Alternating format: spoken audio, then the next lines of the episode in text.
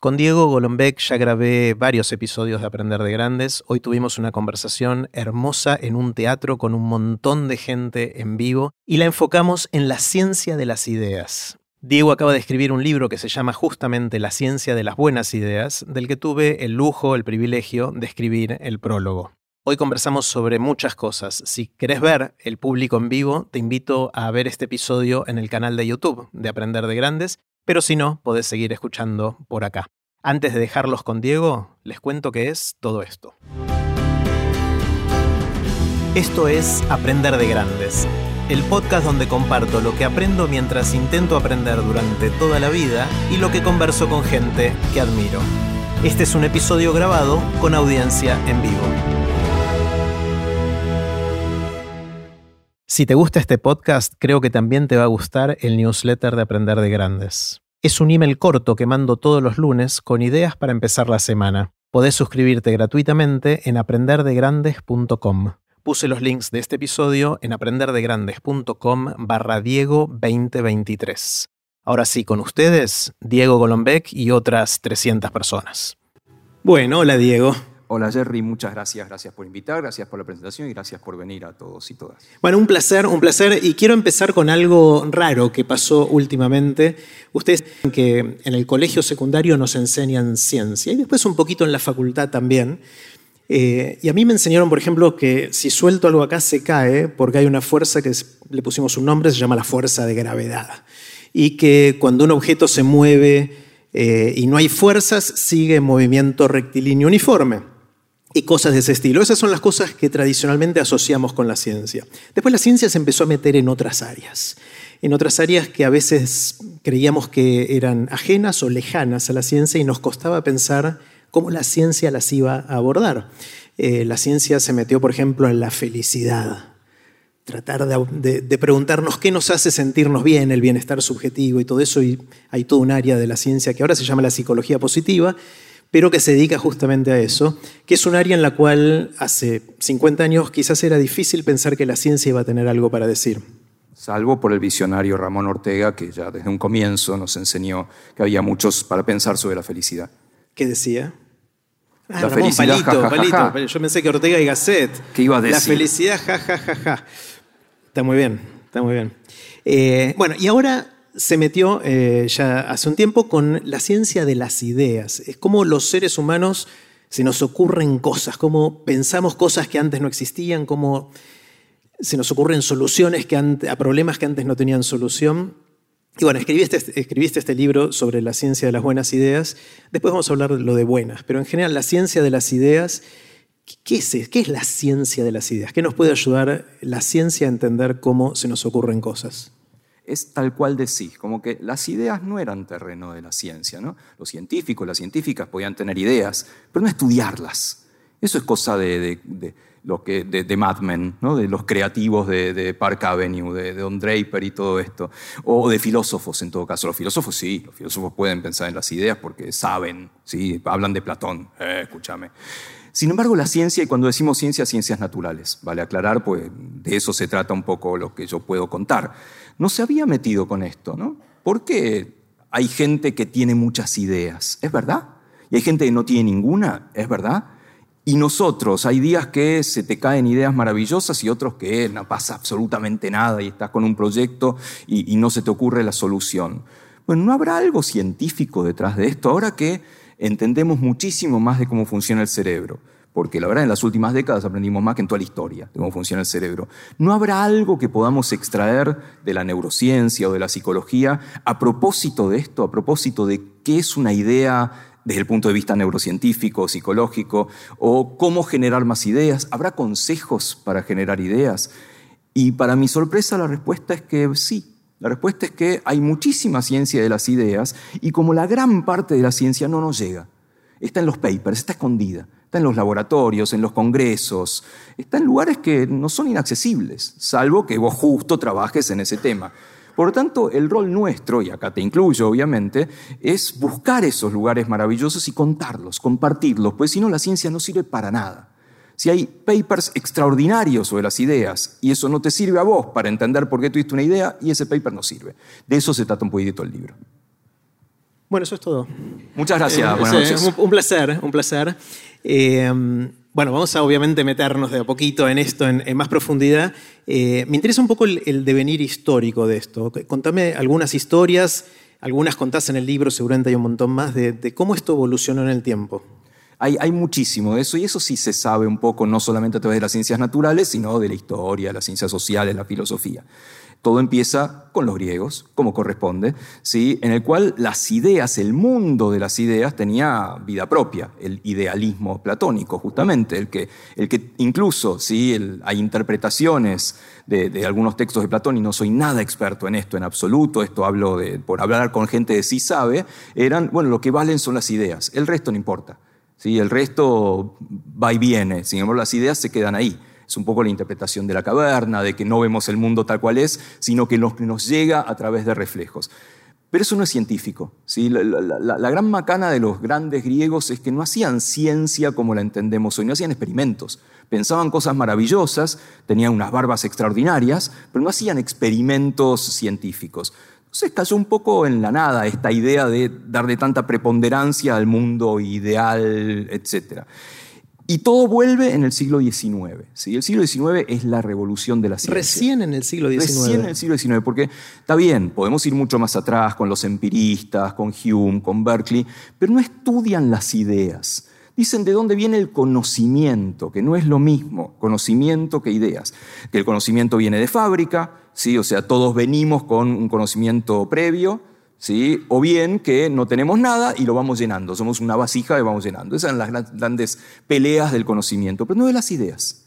Sí se eh, idolatraba a gente con grandes ideas, a los grandes artistas, grandes científicos, y hablo en masculino porque eh, las mujeres en general quedan más relegadas, ¿sí? y no eran tan conocidas en ese sentido. En el siglo XVIII ¿sí? es que eh, aparecen estas revoluciones de, bueno, para, para, ¿cómo se buscan estas ideas? ¿Cómo se trabaja en biología, en química, en física? ¿Cómo se cuenta esto? Y hay algo extraordinario en ese momento. Hay, ustedes saben que después en el siglo XX aparece la idea de las dos culturas, la cultura científica y la humanística. La dijo un tipo, un tipo llamado Snow, dijo, la humanidad ha creado dos culturas, la cultura científica y la humanística, y no se hablan. ¿sí? Ese es la, la, la, el origen de todas las grietas. ¿sí? Y, y, fue un poco bestia en decirlo, pero hay algo de eso. Pero eso es moderno. En el siglo XIX no había dos culturas. Cuando había una novedad científica, todo el mundo medianamente ilustrado sabía de qué se trataba. El libro de Darwin, El origen de las especies, se agotó en tres días, porque todo el mundo quería saber qué decía este tipo. Lo que nadie dice es que la edición del libro de Darwin era muy chiquita, por eso se agotó al toque. Pero bueno, se agotó igual, no importa. Entonces pasa eso, pasan cosas con la química, pasa la revolución industrial y todo el mundo está, eh, ¿qué pasa? ¿Qué, qué? Salen los diarios. Después viene la física, ustedes, ustedes los físicos, y patean el tablero. Porque ahí no se entiende una goma. La física del siglo XX, ahí sí. No entienden ni los físicos. Como dice nuestro amigo Feynman, el que dice que entiende está mintiendo, finalmente. Entonces, en el siglo XIX, con ese afán de conocer todo, de entender el mundo, de ir más allá, se empiezan a pensar ideas sobre las ideas. Darwin mismo habla sobre cómo se le ocurren ideas en, en el intercambio epistolar que tiene con todo, todo, el universo. Dice, ah, qué bueno esto cómo se te ocurrió y dónde viene este trabajo y lo que fuera. Esa es la, gran historia. Y después, en el siglo XX, que se empiezan a asociar las ideas con algo práctico, algo utilitarista, aparecen recetas. Gente que dice, para tener una idea, tenés que hacer tales pasos. ¿no? Tómese tantos gramos de preparación previa. ¿sí? Córtese en juliana tanta incubación de la idea. Eh, y así sucesivamente hasta tengo una idea maravillosa. Y bueno, la pifian un poco, pues no hay recetas postas para las ideas. Y ahora, con la neurociencia y la psicología, como que se ha retomado esto desde el entender el cerebro desde afuera, qué partes se prenden, qué partes se apagan, la farmacología de las ideas, esto no lo hagan en su casa, ¿sí? nada, de, nada de lo que vamos a comentar, porque sí, claramente las ideas se modifican farmacológicamente. Bueno, ¿por qué? Porque le hacen algo al cerebro, tratemos de entenderlo. Así que es un camino fascinante, desde la filosofía hasta la ciencia experimental. Quizás para, voy a dar un pasito para atrás, ¿qué es una idea? ¿Tenemos alguna definición consensuada, obvia, clara? Yo escuché a una persona que decía, a propósito de lo que decía otra persona, las ideas son filtros. No sé si te suena Me suena, me suena a verlo. Esa persona es Jerry, hablando a propósito de Mariano Sigman, otro amigo en común. Las ideas son filtros que te hacen ver el mundo de una manera determinada. Me parece la definición más hermosa, más poética que hay, ¿sí? Pero no es la única, posiblemente. De hecho, la palabra idea existe en los diccionarios hace muchísimo. ¿Sí? Idea que viene de imagen, ¿sí? viene de algo parecido a ver, a yo vi. ¿sí? La que no existe hace tanto es creatividad. Creatividad es un hallazgo bastante reciente para los diccionarios en muchos idiomas. ¿sí? Y, la definición de idea depende del ideador. Hay cualquier cantidad de ideas y algunas no se pueden traducir. Por ejemplo, dentro del mundo de palabras de las ideas hay una palabra en inglés que es insight. Esto de cuando de pronto ves algo, lo ves, ¿no? ahí. Y si vos buscás traducciones para insight en castellano, necesitas hacer un tratado comprensión intuitiva, iluminación, eh, razonamiento. Así que hay, hay, una cosa interesante acá. Pero lo otro que hay es definiciones sobre las ideas que son operacionales, ¿no? de cómo llegás a una idea. Una podría ser, una idea es algo nuevo. Una idea es algo nuevo, alguien que nadie pensó o que no pensó de esa manera. A mí no me gusta esa, porque no creo que sea verdad. Me gusta mucho más la definición que popularizó Bill Gates, eh, bueno, en realidad Steve Jobs y después Bill Gates, que es la Se lo definición... Y obvio, como todo. Eh, la definición eh, acumulativa de las ideas. Las ideas son modificaciones de cosas previas. Y eso me encanta porque es darwiniano.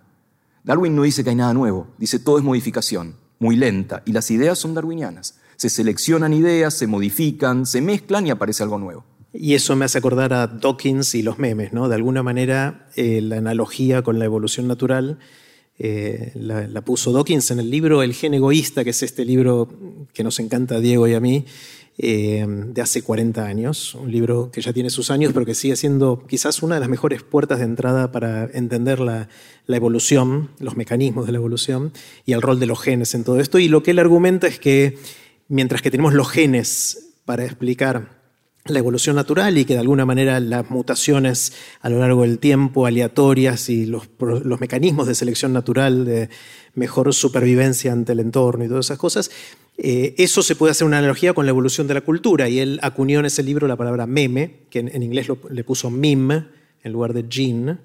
Eh, y meme es la unidad mínima no de la evolución natural, sino de la cultura. Y él, en ese lenguaje una una idea sería combinación de memes de nuevas maneras para generar un nuevo meme, ¿no? Sí, lo, loco es que la evolución de la palabra meme ha devenido en gatitos, maradonas y esas cosas, ¿no? No entendí bien qué pasó en el medio. a mí me asombró cuando vinieron mis hijos y me dijeron, mira este meme, le digo, eso no es un meme. Eh, me dijeron, sí, y tenían razón ellos. Eh, claro, ahora meme se lo llama esas caritas y estos dibujitos de, de internet, pero en realidad es parecido, porque es como una unidad mínima de cultura en este caso muy mínima, pero, pero mínima. Eh, no, pero, pero es así, es así, son memes, pero hay, el, concepto de meme es mucho más, más amplio que eso y, siempre eh, jugamos a, buscar ideas que son combinaciones de otras ideas que ya existían. ¿no? Eh, y ahí, bueno, siempre hablamos del ejemplo que a mí yo me hice adicto a contar de, la valija con rueditas, ¿no? Cómo estaba la valija y la, rueda y, y, tardamos mucho en ponerle ruedas a una valija y ese es un caso de unir dos memes, dos entidades culturales que ya existían para crear algo que sirve para algo, que le mejora la vida un poquito a la gente. Sí, es, un ejemplo. Jerry lo cuenta mucho, yo lo cuento en el libro a propósito de que me lo contó Jerry. Y ahora yo lo conté porque él lo cuenta en el libro. Y ahora lo estoy contando, no, pero después pasaron cosas con ese ejemplo. Eh, es, maravillosa la historia, pues no termina más. La, historia es la siguiente, sí, es muy sencilla. La, la rueda, hay evidencia de que se inventó hace 10.000 años, 9.000 años, no importa, sí, mucho tiempo y las valijas que se invertaron en la Edad Media, un baúl. Pero la valija con rueditas tiene patente de 1970. Entonces, ¿cómo puede ser? Convivieron durante mil años, ruedas por acá y valijas por acá, y a ningún Gil se le ocurrió juntarlas. ¿Cómo es eso? Entonces, bueno, ese es un ejemplo que se da todo el tiempo. Y hay un investigador, de, no sé, será ruedólogo, valijólogo, una cosa así, que dijo, no, está mal la historia. Había valijas con rueditas hace mucho. Lo que pasa es que era un artículo exclusivamente para mujeres se vendía en casas de ropa para mujer, en, negocios tipo Macy's y lo que fuera, para la mujer que no quiere cargar peso y lo que fuera. Y lo sacaron de la historia. No, eso es algo menor, es para mujeres. ¿sí? En 1960 y pico, un piloto de aviación seguramente habrá visto gente que él conocía, mujeres que él conocía, tenían las, valijas con rueditas, dijo, esto está buenísimo, y lo patentó en 1970. Pero venía de mucho antes. Me parece que es una historia genial, y, ese es el buen ejemplo de evolución acumulativa, y, me encanta contarlo. Imagínate, Jerry, que vas al cine y, eh, bueno, tus hijos están grandes, ¿no? Pero vas con un sobrinito, sobrinita chiquita que pide una gaseosa así de grande. ¿Qué pasa en la mitad de la película? Y tiene que ir a hacer pis. Y te caga la película, está todo mal. Te caga el momento en el cual descubrís que el ingrediente secreto de la sopa de papá es nada. Es spoileé con Fupanda entera. ¿sí? Entonces, nada, tenés que ir al baño y qué sé yo, y te perdés la película. No, porque hay cines creativos e innovadores en cuyos baños sigue la película. Me asusté por un minuto. no, no, para. Les pasó lo mismo a ustedes, ¿no? sí, sí. Juntaste cosas que no había de juntar, baño y película. Y ahora salís del cine, ¿no? Y eh, vas con la mochila, sobrinito de la mano, y se larga a llover y te empapás. ¿Te empapás? No. ¿Por qué? Porque tenés la mochicapucha. Mochila con capucha incorporada, patente coreana de 1990 y pico. Y hay muchos ejemplos de estos. Que son la, la Pringles, las papas fritas, ¿Vieron cuando se acaban y te deben meter la mano? Es un enchastre. Bueno, hay Pringles con piso levantable. O sea, inventaste una Pringles con ascensor y las metiste en el mismo lugar. O, cuando te haces el desayuno a la mañana y te haces una tostada y se te quema y te cortás y qué sé yo, porque no, no conoces una gran innovación acumulativa que es el cuchillo tostador. El cuchillo que a medida que va cortando el pan lo tuesta. Eh, no va a ganar el premio Nobel, pero es innovación acumulativa. yo te voy a contar algo que vos no sabes de las Pringles. Chan. Conocen las Pringles, ¿no? Es una, paso pasamos un chivo. Eh, los dueños de esa empresa, lo que, la idea que tenían no eran hacer papas fritas, eran vender pelotas de tenis. ¿Eh? Y cuando iba a llegar el cargamento de goma para hacer las pelotas de tenis, se confundieron y les mandaron papas. Y ya fue, hagamos papas fritas. Y listo. Ah, es un chiste malo. Por un momento. Te lo creíste. Por un momento dudé. Eh, hay mucho. Yo, probaba sacar con una papa, pero no. Sí. te, cuento otra historia de, mm, adición acumulativa o innovación acumulativa que me gusta mucho eh, y que creo que ilustra mucho esta idea de que en realidad la innovación no se trata tanto de inventar la rueda, sino de ponerle ruedas a una valija, en el sentido de combinar cosas. Obviamente hay que inventar también la rueda, pero la mayor parte de las cosas que vemos alrededor nuestro, nuevas, las innovaciones, eh, si lo piensan bien, es combinación de cosas que ya existían. Son combinaciones novedosas de cosas que ya existían. Y una que me encanta es el caso de YouTube. ¿Ubican YouTube? Sí. Bueno, YouTube empezó en el 2005 más o menos. Pero 10 años antes, más o menos 1995, hubo un grupo de emprendedores que tuvo la misma idea. Dijo, che, hagamos un sitio de internet que permite eh, subir videos, después la gente puede bajarlos y pueden compartirlos y vamos a revolucionar la industria audiovisual. El problema es que en 1995 había varias limitaciones. La primera es que el ancho de banda era muy bajito. Entonces, para subir un video de un par de minutos tardabas dos horas, para bajarlo tardabas otras dos horas. Todavía no existía el Flash Player, que es la tecnología que 10 años después usó YouTube para hacer YouTube, pero en ese momento no había un reproductor estandarizado que te permitiera ver videos en Internet. Había algunos desarrollos, pero no había una plataforma, plataforma estándar. Y tampoco había un lenguaje de programación que después se llamó Java, el lenguaje de programación. No había ese lenguaje de programación que te permitiera embeber esos videos en sitios de Internet y hacerlos virales. Entonces lo que les pasó a estos emprendedores 10 años antes, en 1995, es que se encontraron que tenían que inventar tres ruedas distintas para después unirlas y consiguieron financiamiento, pero se les acabó la plata, porque no estaban todavía esas piezas que tenían que unir. Cuando en el 2005 otros emprendedores tuvieron la misma idea, igual de buena, pero no original, porque era exactamente la misma idea que ya habían tenido los otros, se dieron cuenta que ya el ancho de banda era mucho más razonable, que estaba el lenguaje de programación, el JavaScript, estaba el, Flash Player que te permitía embeber, y no solo eso, sino que ya empezaba a haber cámaras digitales que filmaban. Entonces mucha más gente podía generar videos que eran fácilmente subibles porque ya eran digitales. Y esos emprendedores en el 2005 lo que hicieron fue unir esas cosas que ya estaban y rápidamente lanzaron la primera versión de YouTube. Después tuvieron un montón de desafíos, pero es otro ejemplo de, innovación aditiva de cosas que ya había. Pero me ponen muy triste los primeros, Pobres, ¿qué fue de ellos? Bueno, ellos tienen cero crédito, no sé qué fue de sus vidas, pero ellos tienen cero crédito en YouTube. Por eso siempre se dice que a veces la idea en sí no es tan valiosa. Lo que es valiosa es poder hacer algo con esa idea que cambie nuestro entorno. ¿no? Por eso es que en el siglo XX se retomó con una idea mucho más utilitarista, capitalista en un sentido trivial, esto de entendamos las ideas, entendamos por qué funciona una reunión de brainstorming o no funciona, o, qué, tips podemos tener. Pues se empezó a dar una utilidad a las ideas, no era puramente platónico, una cosa de entendamos el mundo maravilloso de las ideas, sino apliquémoslas.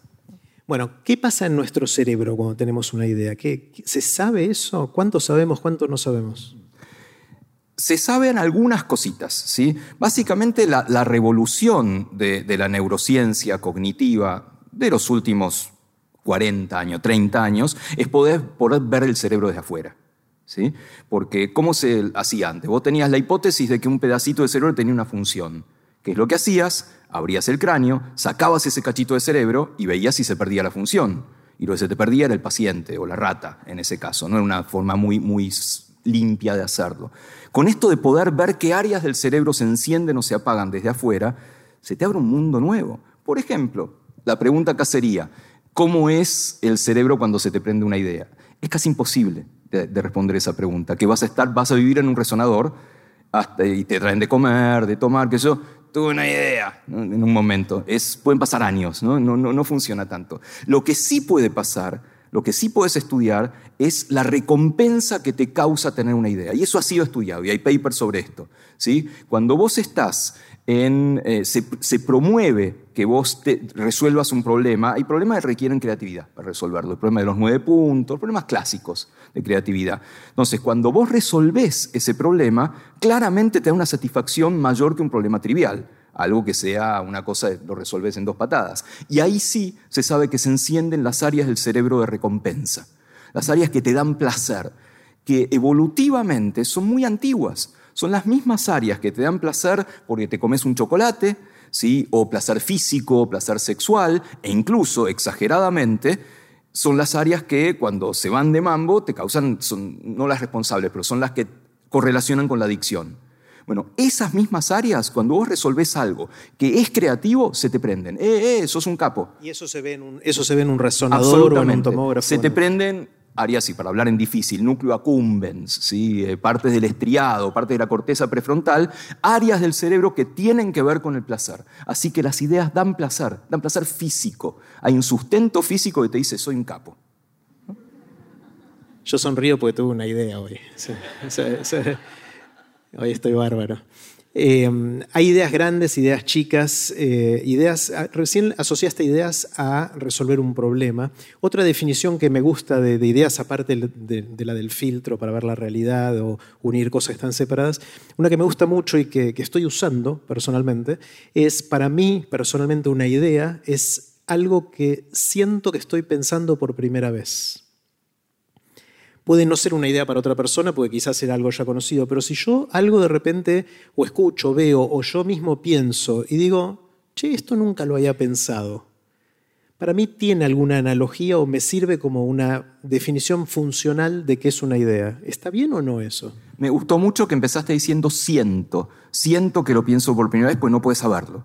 ¿Sí? La, memoria es un fenómeno complejísimo, de hecho hay mucho más inconsciente que consciente en la memoria y todavía ese juego entre lo que está oculto y lo que está superficial o, disponible no lo conocemos del todo. ¿sí? Hay, algo tipo película inmensamente de cosas que están ahí guardadas y por algún motivo que no conocemos aparecen. Eh, así que en ese sentido estoy de acuerdo. En ese sentido estoy de acuerdo en que eh, esa sensación de, che, esto me parece que nunca lo pensé, eh, se acerca mucho una idea. Lo que pasa es que también puede generar ansiedad eso. ¿Será verdad o lo habrá pensado alguien? Y el caso típico es Yesterday. ¿Sí? Cuando Paul McCartney se despertó con una melodía tremenda en la cabeza, no lo podía creer. ¿Sí? Él lo cuenta todo el tiempo. Él decía, no, esto lo tengo que haber escuchado, lo tengo que haber plagiado, no puedo haber escrito esto, no puedo haber soñado esto.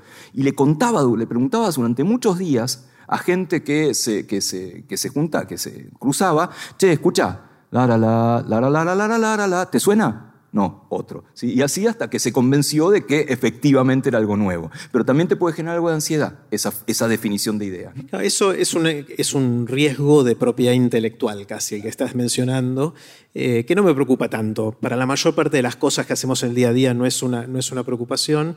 Eh, para mí es una, una definición funcional que me gusta porque te cuento otro descubrimiento que tuve hace un par de años, un poquito más de un par de años, y es que siento que los seres humanos somos muy buenos teniendo ideas.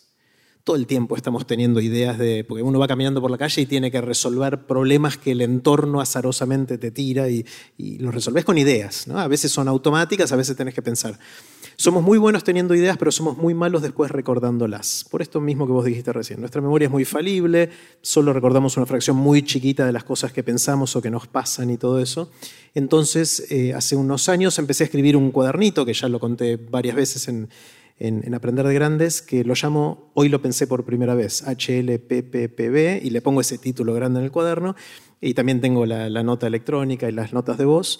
Eh, y lo que me genere el hábito de cada vez que siento que estoy pensando algo por primera vez, lo, trato, lo registro de alguna manera. Y me pasan cosas locas. Me pasan. Me voy a comparar con Paul McCartney, disculpas. Pero me pasa que voy a leer algo que escribí hace un tiempo, lo leo y digo, yo no pensé esto. O sea, me desconozco habiendo pensado algo que yo sé que lo pensé porque yo lo escribí ahí porque lo había pensado, pero ni siquiera puedo reaccionar a que fui yo el que lo pensé. Es tan mala mi memoria que me pasa eso, ¿no? Y entonces este, esta bitácora, este, este diario de, de, cosas que pienso por primera vez, es una colección de ideas. Y lo que me pasa es que de repente, releyendo para atrás, encuentro una rueda y encuentro una valija. Y las uno. En el momento ninguna de las dos me pareció interesante, pero después de un tiempo cobran sentido. Está, está buenísimo y, sin mencionar, ¿no? ya diste un tip, un consejo de ideas, que es el hábito. las ideas las, idealizamos, valga la redundancia, como algo súper creativo, eh, tengo muchas ideas, eh, qué sé yo, pero son rutina y se pueden promover de esa manera. Por ejemplo, el cuadernito es el mejor amigo de las ideas. ¿sí? Cuadernito consciente y el menos consciente. El cuadernito de tenés al lado de la cama porque eh, también hay, varios, experimentos que buscan encontrar momentos más ideales que otros. Y hay momentos hipnagógicos. Hipnagogia es el momento en el cual te estás preparando para el sueño. ¿no? Este donde estás por dormirte y ahí siempre se te ocurre la idea maravillosa y nunca te la acordás. O lo mismo cuando te despertás. El momento de te despertás, tenés la solución a todo y no te la acordás. ¿Qué hace la gente? Duerme con un cuadernito al lado y anota las cosas que van pasando. En la mayoría de los casos, al día siguiente lees el cuadernito y dice... Pero en algunos casos no. Y ese hecho de anotar ayuda a la memoria también. Con lo cual, esto del hábito, y hay también, y no soy ningún experto, una ciencia de los hábitos. ¿Cuándo se establece un hábito? Un hábito es hacer algo automáticamente. Es entrar al auto y ponerte el cinturón de seguridad por ejemplo. ¿sí? Para eso tenés que hacerlo un montón de veces. Hay perfes que dicen que lo tenés que hacer setenta y pico de veces. Nos encanta poner números, pues somos unos capos, ¿no? Si vos haces setenta y pico de veces las cosas, después lo vas a hacer automáticamente. No creo que sea tan así. Pero esto funciona, bueno, funciona. Hay reportes de esto, del método Jerry, ¿sí? De, anotar las cosas que se te van ocurriendo. La mayoría no te van a servir para nada. La mayoría van a ser cosas que en el momento te pensaste estaban buenas y después, ¿para qué me sirve esto? Pero el hábito de anotar las cosas es lo que te permite que sistemáticamente tengas más y más y más y más y más. Y eso es tener ideas, trabajar para tener ideas. No vienen de la nada, entre otras cosas vienen de unas libretitas. ¿Qué otros truquitos? Vamos a tener ideas. Quiero tener más ideas. ¿Cómo hago para tener más ideas? A ver, hay un montón de trucos. A mí los que me interesan es los que vienen medianamente avalados empíricamente, con un, con un disclaimer. Las cosas que yo encontré de, papers, de artículos científicos sobre ideas, son de laboratorio. ¿sí? Y, es el gran problema de la neurociencia cognitiva o de la más gran parte de la ciencia. Andás a ver si eso del laboratorio después realmente funciona en la vida real. Pues en la cancha se ven las ideas, no en el laboratorio. Sin embargo, hay cosas que son fascinantes. El resumen de todo, de todos los consejos, es el mismo. ¿Sí? Salvo algunos que tienen que ver con lo sensorial, que ahora te cuento, es que las ideas vienen de una fórmula muy sencilla, extremadamente sencilla, que es trabajo, trabajo, trabajo, trabajo, disrupción. Es un poco sentido común, pero los experimentos le ponen número, ese sentido común. Trabajo, trabajo, trabajo, disrupción. Cuatro veces trabajo. Trabajo, trabajo, trabajo. ya perdí la cuenta. disrupción. Exactamente. ¿Qué quiere decir esto? Primero, eh, conclusiones generales de esta fórmula. Primero, la disrupción sola no te da ideas. La inspiración no existe. La, la, disrupción sería la inspiración. Viene una musa y te sopla algo al oído y escribís un poema maravilloso. Minga. ¿sí? Y eso es, clarísimo, ¿sí? y, uno de los ejemplos más lindos es el de los escritores. ¿sí? No, no existe la, escritura perfecta por inspiración. Leer los, los manuscritos de Borges es leer corrección sobre corrección sobre corrección sobre corrección, o sea, trabajo, trabajo, trabajo, trabajo. Pero lo otro que te dice la fórmula es que muchas veces el trabajo, trabajo, trabajo, trabajo no alcanza. Tenés que lograr estar en otro lugar. Y eso es lo que llamamos disrupción. ¿Y qué es otro lugar? Por ejemplo, aburrirte. Pues decir, para, un cachito. A ver, no es que las ideas son algo original, algo, la fiesta de las ideas. No. Hay un experimento en el cual agarran un grupo grande de gente, los dividen en dos. Un grupo es control, charlan, ven una peli, ni me acuerdo qué hacían. Y el otro grupo se aburre. ¿Cómo se aburre? Hace un data entry enorme. Copia la guía telefónica, un poco viejo, ¿no? Copia algo que se llamaba guía telefónica, que era un libro muy grande muy interesante, con muchos capítulos, etc. Eh, y la, tiene copiada a mano, lo de fuera, algo muy plomo. Después de esas dos cosas, le piden a la gente que resuelva un problema que requiere cierta dosis de creatividad. Están clasificados esos problemas, eh, los que se llaman a veces creativos, pensamiento lateral y un montón de esos problemas. Resulta que los que se aburrieron tienden, no siempre hay excepciones, tienden a resolverlo más creativamente, como si algo hubiera pasado en ese momento de aburrimiento. Así que Primera disrupción podía ser esa. Otra, obvia, abandonar todo, irte a pasear, irte a tomar algo, irte mm, al cine o lo que fuera. Sobre todo, irte a la naturaleza. Hay un paper de, Nature de hace un par de años que lo hace científicamente. Hace que la gente labure, labure, labure, labure, cuatro veces, ¿sí? y después haga, se vaya a distintos lados. Se vaya a cocinar, se vaya, creo que al cine o lo que fuera, o se vayan al bosque. Y si no tenés bosque, bien vale una plaza, me parece. Aquellos que fueron al bosque, ¿sí? aquellos que abrazaron árboles ¿sí? O, hicieron cosas bosquecinas, resulta que tuvieron mayor creatividad.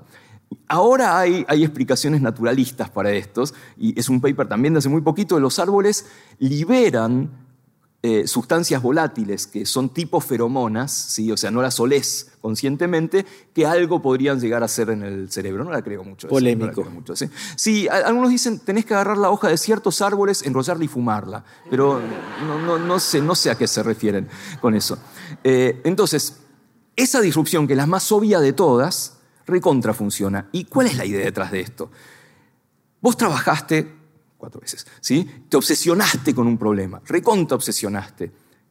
Y por ahí no lograste la asociación de esas cosas que te fueron ocurriendo. Para lograr esa asociación, que es, es material la asociación, es que tenés algo que tiene que ver con lo sensorial, algo que tiene que ver con lo motor, algo que tiene que ver con la memoria, y está todo como por ahí disperso en el cerebro. Para lograr esa asociación, y la idea es una asociación, tenés que salir, tenés que irte a otro lado. Aburrirte, salir a pasear, ir a tomar algo, dormir, el sueño claramente es un generador de ideas, ¿sí? A veces ir en contra del sueño también. Sabes que eh, dentro de lo que nosotros trabajamos hay una clasificación que son los cronotipos. La gente más matutina y la gente más vespertina. O sea, la gente que se levanta muy temprano y está fenómeno a la mañana y después a la tardecita pide pista y la gente le cuesta mucho levantarse temprano y a la noche, a la tarde ya está fenómeno. ¿sí? Estos se llaman cronotipos. Entonces, si vos le pedís a una persona que es más mañanera, un, alondra, ¿a qué hora querrías hacer tal cosa? ¿A qué hora querrías entrenar o dar un examen? Te va a decir a la mañana, obvio. Y le decís a un búho, a una persona noctámbula, ¿a qué hora quisieras hacer tal cosa? Y te dice a la noche, a la tardecita. Y está todo bien, salvo para tener ideas. Las ideas más creativas de los alondras vienen en contraturno vienen a la noche, de los búhos vienen a la mañana. ¿Por qué? Porque estás cambiando la modalidad, el funcionamiento del cerebro normal. Está medio mareado el cerebro ahí. Y bueno, obviamente la consecuencia lógica, otro tip para el cerebro de poner al, cerebro en otro lado es estar en pedo, como corresponde. Esto no lo hagan en su casa. ¿sí? Eh, con una dosis baja de alcohol, que es inhibitorio, ¿sí? claramente inhibe la inhibición O sea, te permite soltar más las ideas. En algunos casos se ha visto que también te pone el cerebro en otro lado y luego del trabajo previo, o sea, no vayan a ponerse en pedo, laburen primero, ¿sí? después van a tomar algo y ahí puede ser que se produzcan las asociaciones. Parece que hay, mucho en común en, todas estas herramientas que, que es romper los silos del cerebro, ¿no? Es como que tenemos áreas donde categorizamos cosas que típicamente no relacionamos entre sí y en un lugar tenemos a la rueda, en otro lugar tenemos la valija y para ponerlas juntas tenemos que romper la pared, ¿no? Y cuando te estás por dormir, cuando te acabas de despertar, cuando soñas, cuando tomas un poquito de alcohol, cuando trabajas, trabajas, trabajas, trabajas, tengo que contarlo, y después vas a la plaza o al bosque. Eh, aunque tengo una duda de esa, porque tenés que ir a la naturaleza y eso se publicó en Nature, así que por ahí hay un conflicto de interés ahí, ahora que lo pienso, no sé. Tenés razón. Bueno, pero pareciera que es eso, ¿no? En el Journal of Dentistry Studies dice, vaya al dentista y claro, exactamente, exactamente. bueno, pero pareciera que es eso, ¿no? Es, es tratar de... Eh, pensar sin las ataduras culturales que tenemos, ¿no? O neurológicas inclusive. Y hay algo concreto, un, tip más. Vivir afuera. ¿sí? Si vos te vas a vivir a una cultura distinta, todo es diferente. Entonces, obviamente tenés que resolver las cosas de otra manera, pero ni siquiera es necesario irte a vivir afuera. Hay un par de trabajos donde le piden a la gente composición tema, mi vida afuera. Composición tema, mi vida en Singapur me levanto, desayuno tal cosa, después voy a la mezquita, no sé, cosas que son raras. ¿sí? Eso, después del trabajo previo, después resolves un problema y lo resolves más creativamente. Pusiste a tu cerebro literalmente en otro lado. Y también hay otros tips que son menos obvios de explicar. Uno tiene que ver con lo sensorial, ¿sí? con, con por ejemplo, la iluminación. Hay colores que son más creativos que otros en laboratorio de nuevo. Hay un paper, este es hace mucho tiempo, este trabajo de la década de los 80 me parece, que compara luz blanca, ¿sí? como estamos ahora, con luz roja y con luz azul para resolver determinadas tareas. De iluminación, es la iluminación del ambiente. Iluminación, iluminación ambiente. Y resulta que la gente resuelve más creativamente las tareas con luz azul. ¿sí? De nuevo, no vayan a su casa y cambien todas las lamparitas o la oficina, porque no hay ninguna prueba de que eso funcione por fuera del laboratorio. Pero sí te está dando una pauta. La creatividad no solamente está acá adentro, el ambiente, entre otras cosas la luz, pueden ser los olores, obviamente las relaciones interpersonales, también fomentan o no las ideas. Siempre que haya trabajo previo, como dijo nada menos que Pasteur, la inspiración solo viene a las mentes preparadas. O sea, si no tenés esa mente preparada porque te obsesionaste con un laburo, con una idea, con un problema, nada, te pueden venir Zeus y todos los ángeles y no vas a entender de qué se trata. Hay, otro aspecto que es, eh, ¿qué hacemos cuando se nos ocurre una idea? ¿no? Muchos decimos, no, esto no va a servir para nada, no se lo cuento a nadie, me olvido, listo, ya fue. Otros dicen, no, por, ahí está bueno y tímidamente se lo cuentan a dos otras personas. Y otros van agresivamente a decir, esto va a mejorar el mundo. Y hay, algo de, de ideas creativas que se transforman en innovaciones que impactan en el mundo y otras que no. ¿Eso también lo estudia la ciencia o no? Eh, yo te diría que eso ya es, ya es cuestión de, la aplicabilidad de la ciencia. ¿sí? De hecho, nos estamos metiendo en el terreno de cuándo una idea es innovadora y eso tiene ribetes legales. Los abogados te definen si esto es si tiene altura inventiva, se llama. Cuando vos querés patentar algo, pues hiciste algo en el laboratorio, che, esto es nuevo, esto es nuevo y, y a alguien le va a servir para algo se lo llevas a los abogados, abogadas expertos en, patentes, y lo primero que buscan es la altura inventiva. Y se define, tiene palabras. Altura inventiva es si cumple con esto, con esto, con esto, con esto, con esto. No te lo sabría definir. Pero me parece que no es tanto estudio de la ciencia eso, sino de el camino que te lleva de una idea a aplicarla. Y, es un poco lo que queremos hacer siempre en ciencia, ¿no? que lo que hacemos sirva para algo en el buen sentido, sirva para conocer más el mundo y para mejorar la vida de la gente. ¿Sí? Yo laburé con ratones y tubo de ensayo durante toda mi vida. Entonces los intermediarios, los pasos intermediarios entre eso y la gente son enormes. Ahora me gustaría, en el tiempo que me quede de investigación, hacer cosas con menos intermediarios, ¿sí? que las cosas lleguen un poco a alguna población y mejore la vida idealmente. Otra situación en la cual siento que soy más creativo eh, es cuando tengo más restricciones. Si hay algo del entorno que me impone una restricción, que me limita en mi campo de acción, es como que me las, estoy forzado a ingeniármelas más y aparte tengo como, me raya la cancha, digamos. ¿no? El, caso típico es cuando te dicen, escribí una composición sin tema, ¿no? Y es re difícil, no sé qué hacer. En cambio, contá cómo te fue en las vacaciones, por lo menos sabés por dónde empezar, ¿no? Hay una restricción que libera la creatividad en lugar de cercenarla, ¿no? Absolutamente. Resulta que nuestro nivel de atención, que es necesario para la creatividad, es finito, es limitado. Tenemos la ilusión de que no es tan así. Tenemos la ilusión de que está todo bien, dame una composición tema cualquier verdura y la hago.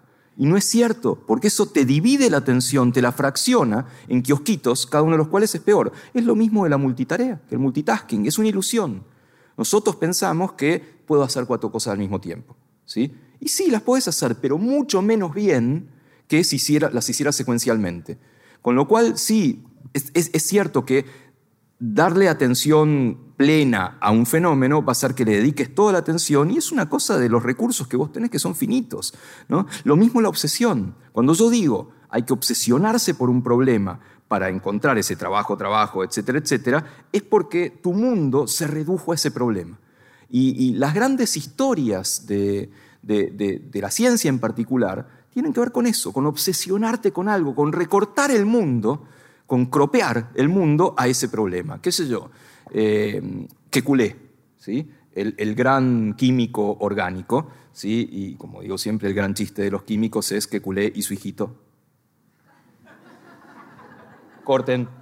Es bueno, es, bueno, es bueno, porque acá en, general vienen olas de risas. Cada vez que Diego cuenta este chiste, la gente va cayendo después de un ratito. Que culé es el que descubrió la estructura del benceno, ¿no? El que desculó la estructura del benceno. Te agarré, te agarré. sí, y la historia es muy conocida, pero, pero, pero en este marco es interesante. El tipo estaba tratando de encontrar la estructura del benceno, tenía competencia, había otros tipos también trabajando en eso, no estaba solo, pero estaba obsesionado. Y sueña con el Ouroboros, el monstruo mitológico que se come la cola, el dragón que se come la cola, la serpiente que se come la cola. Y se despierta y dice, soy un nabo. Yo estaba tratando de entender el benceno como algo lineal. ¿Y qué pasa si es un ouroboros? ¿Qué pasa si se come la cola, si es una estructura redonda? Ese mismo día, cuenta que Culé hizo los experimentos, hizo eh, los cálculos, qué sé yo, y encontró la primera estructura cíclica de la química orgánica, abrió un camino nuevo para la química, totalmente nuevo. ¿Será verdad? ¿Habrá soñado con el ouroboros, qué yo? Ponele que sí. Pero cualquiera de nosotros sueña con un dragón que se come la cola y nos despertamos y decimos, che vieja, me cayó mal la comida, básicamente. No inventamos el benceno. ¿Por qué el tipo pudo interpretar ese sueño? Por el trabajo previo. ¿Sí? O la otra gran historia, que es la más linda de todas, es la de Dmitri Mendeleev, el, el, ruso extraordinario, chiflado, maravilloso, que inventó literalmente la tabla periódica de los elementos. ¿sí?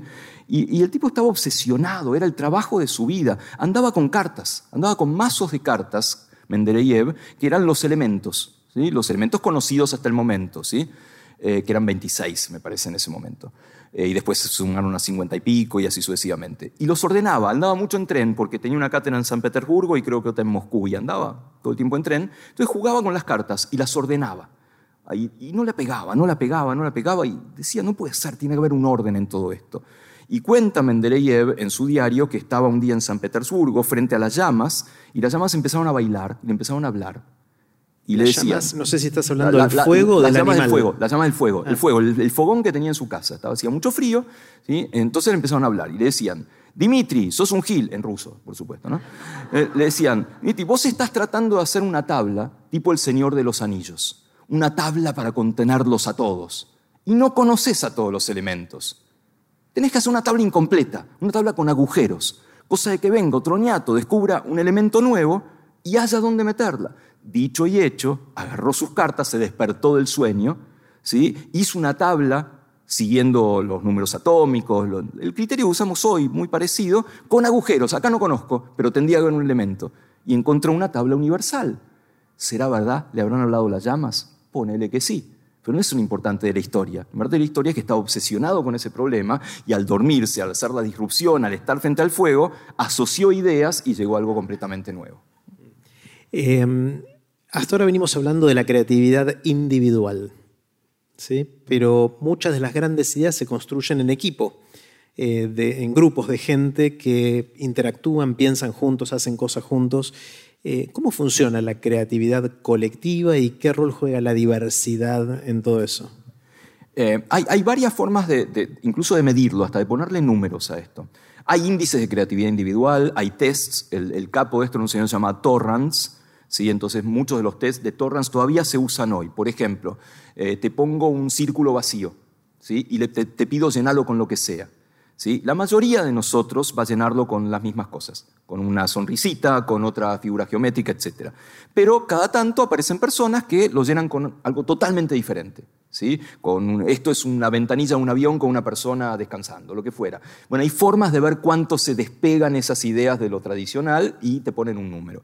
Pero eso también lo puedes llevar a instituciones y hasta a países. Primero empecemos en los países y después vamos a, la institución. Hay índices de creatividad global, hay varios, hay unos cuantos que, trabajan en distintas instituciones. Uno de los más sencillos es un índice, es, este justamente, el índice de creatividad global, ¿sí? que se basa solo en dos variables. Una de las variables es la densidad de patentes, o sea, cuántas patentes por unidad de tiempo tiene ese país. Per, cápita, per cápita, supongo, ¿no? Per cápita, sí, sí, sí, por supuesto, la tenés que relacionar a la población. El otro es la tolerancia a ideas nuevas, la tolerancia al cambio. Entonces, combinando esos dos números, te da un número que es el índice de creatividad de ese país. Históricamente, estaba bastante arriba los países escandinavos. Suecia solía andar en punta, pues es un país muy tolerante frente a las nuevas ideas. Japón siempre andaba arriba porque no es tan tolerante, pero la, densidad de patentes es mucho más alta. En los últimos, eh, las últimas escalas, no sé bien, no sé explicarlo, está muy arriba Australia. Australia de pronto como está más arriba en la creatividad. Y estos son índices que te hablan de una sociedad, ¿no? De cómo una sociedad acepta ideas nuevas, las fomenta, te da las herramientas para fomentarla. Entonces, eso con respecto a países. Y con respecto a instituciones, sí, claramente acá hay cualquier cantidad de recetas ¿sí? de, cómo lograr una institución más creativa. Lo que vos dijiste es lo básico, ¿sí? que sean muchas personas, ¿Sí? Cuantas más personas, mejor. Y aunque te parezca que puede ser, nada, esto es un despelote, yo no puedo trabajar con decenas de personas, sí. ¿Por qué? Porque es una ley de grandes números. ¿sí? Eh, acá en el, Centro Cultural de la Ciencia, en el cuarto piso, en la sala del azar, hay colgada una moto. ¿sí? Está, desde el principio, esa moto desde que se inauguró, en 2015 el, C3. Y la pregunta para los y las visitantes, y, invito a, todos a que visiten el C3 y el museo que está buenísimo, eh, es cuánto pesa la moto. Y la gente dice cualquier verdura, como corresponde. ¿sí? Hay pibes que dicen gramos y gente que dice miles de toneladas, lo de fuera. Pero a medida que pasan más y más y más visitantes, el promedio que te lo muestra el, módulo este se acerca cada vez más al peso real de la moto. ¿sí? ¿Por qué? Porque estamos poniendo a jugar a miles de cerebros que están estimando algo y son muy buenos miles de cerebros estimando. ¿sí? Es el famoso el todo y las partes. El todo no es solo más que la suma de las partes. Bueno, vos tenés un montón de ladrillos y haces una pared. Obviamente la pared es más que un montón de ladrillos, también es menos, porque perdés la cara de arriba y la cara de abajo del ladrillo. Es distinto, tiene propiedades emergentes, o sea, propiedades que le son propias, distintas a sumar un montón de ladrillos. Y lo mismo pasa con cerebro funcionando a través de un problema. Te da una subpropiedad emergente, cuanto más variados y cuantos más sean, que te va a llevar a una solución diferente. Si vos querés encerrarte para lograr una idea, se te va a caer alguna idea, pero va a ser mucho más eficiente lo otro. Ejemplos que conocemos de memoria, eh, que, fueron dados incluso en charlas TED, el CAPTCHA y el ReCAPTCHA, que inventó Luis Bonan, no solo para demostrar, el CAPTCHA vieron esas letritas horribles ¿sí? que uno tiene que llenar para demostrar que es humano y no una computadora, un algoritmo para entrar a una página. En una época había dos, había un CAPTCHA y un ReCAPTCHA. ¿sí? Resulta que uno de los dos lo usaba este señor, un genio, Luis Bonan, por ahí lo conocen Luis Bonan por Duolingo, ¿sí? el, programa este para aprender idiomas. Bueno, él lo usaba para, estoy, estoy, simplificando las cosas, pues no soy nada experto en esto, para enseñarle a leer una computadora, para reconocer caracteres. Cuando hacía eso, los programas de reconocimiento de caracteres no eran muy buenos. Vos le ponías un de un manuscrito antiguo, medio difuminado, con las letritas torcidas, la compu no entendía una goma. En cambio, vos sí, y muchos vos, mucho más muchos cerebros, era una pavada que millones de personas estuvieran viendo letritas torcidas o lo que fuera. Y con eso las computadoras se perfeccionaron para ser excelentes lectores. Entonces lo mismo pasa en una institución. Mucha gente cierto grado de libertad, cierto grado, porque como vos decías, ciertos límites favorecen la creatividad, y esto me lleva a una de las técnicas más, este, eh, más utilizadas o, más nombradas en la creatividad institucional, que es la tormenta de ideas, el brainstorming. La tormenta de ideas fue inventada por eh, Mad Men, ¿sí? por el equivalente de Mad Men, por un señor de Park Avenue, ¿sí? que le puso reglas. En los 50, bueno. En los 50, exacto, en la época de oro de la, publicidad, de la creatividad, este, etc. Y dijo, la estamos pifiando, nos estamos perdiendo cualquier cantidad de ideas porque somos muy críticos y no dejamos que la gente hable, nos vamos a juntar durante tanto tiempo en un, en un cuarto, todo vale y no valen las críticas. Y la gente estaba revolucionada, eh, qué sé yo. Y no funciona, no sirve. Si vos no pones ciertos marcos de restricción y que las críticas valgan, que sean críticas constructivas, tampoco sirve. Hay gente que labura en eso. No es tan científico de las ciencias naturales. Eso obviamente tiene que ver con la administración, con la psicología organizacional, etc. O sea, yo manejo mucho menos. No sé si hay, si hay algo que podamos, algún afín que podamos llevar desde esa organización hacia la biología o las ciencias naturales. Pero hay mucho trabajo de por medio ahí. A mí me pasa cuando converso con amigos o inclusive cuando converso en Aprender de Grandes, que suelo pensar más cosas por primera vez cuando hablo con gente más distinta a mí. O sea, yendo de nuevo al, tema de la diversidad. Con Diego no somos iguales, pero nos parecemos un poco, tenemos recorridos científicos no iguales, pero paralelos, digamos. Eh, en cambio, cuando me junto con un escritor, o con un historiador, o con un músico, de repente esa persona usa otro juego de filtros para ver la realidad y tiene rueditas para mis valijas que yo no tengo y que vos tampoco tendrías. Entonces, hay algo de, la diversidad también y de animarse a estar con gente distinta si queremos ser más creativos. Eso por un lado. Por el otro lado, hay algo que nos sospecho que tiene que ver con la naturaleza humana, es que tendemos a asociarnos con gente más parecida a nosotros. O sea, nos sentimos más cómodos con gente que se parece a nosotros que con gente radicalmente distinta. Hay como una tensión y si uno quiere ser más creativo, tiene que, ser un, tiene que hacer un esfuerzo para estar más tiempo con gente que quizás no es la primera persona que elegiría para estar si no pensara en esto, ¿no? Sí, estar con gente, leerlos, verlos, hay mucho, la verdad que últimamente hay mucho de eso. Y de hecho, tu aprender de grandes, no solo para vos, es una fuente de ideas, es para cualquiera que lo escuche. Yo jamás hubiera ido a ver a tal persona, o no la conocía, o fuera. Y de pronto escuchas algo y decís, ah, y lo interesante es que lo traes para tu molino.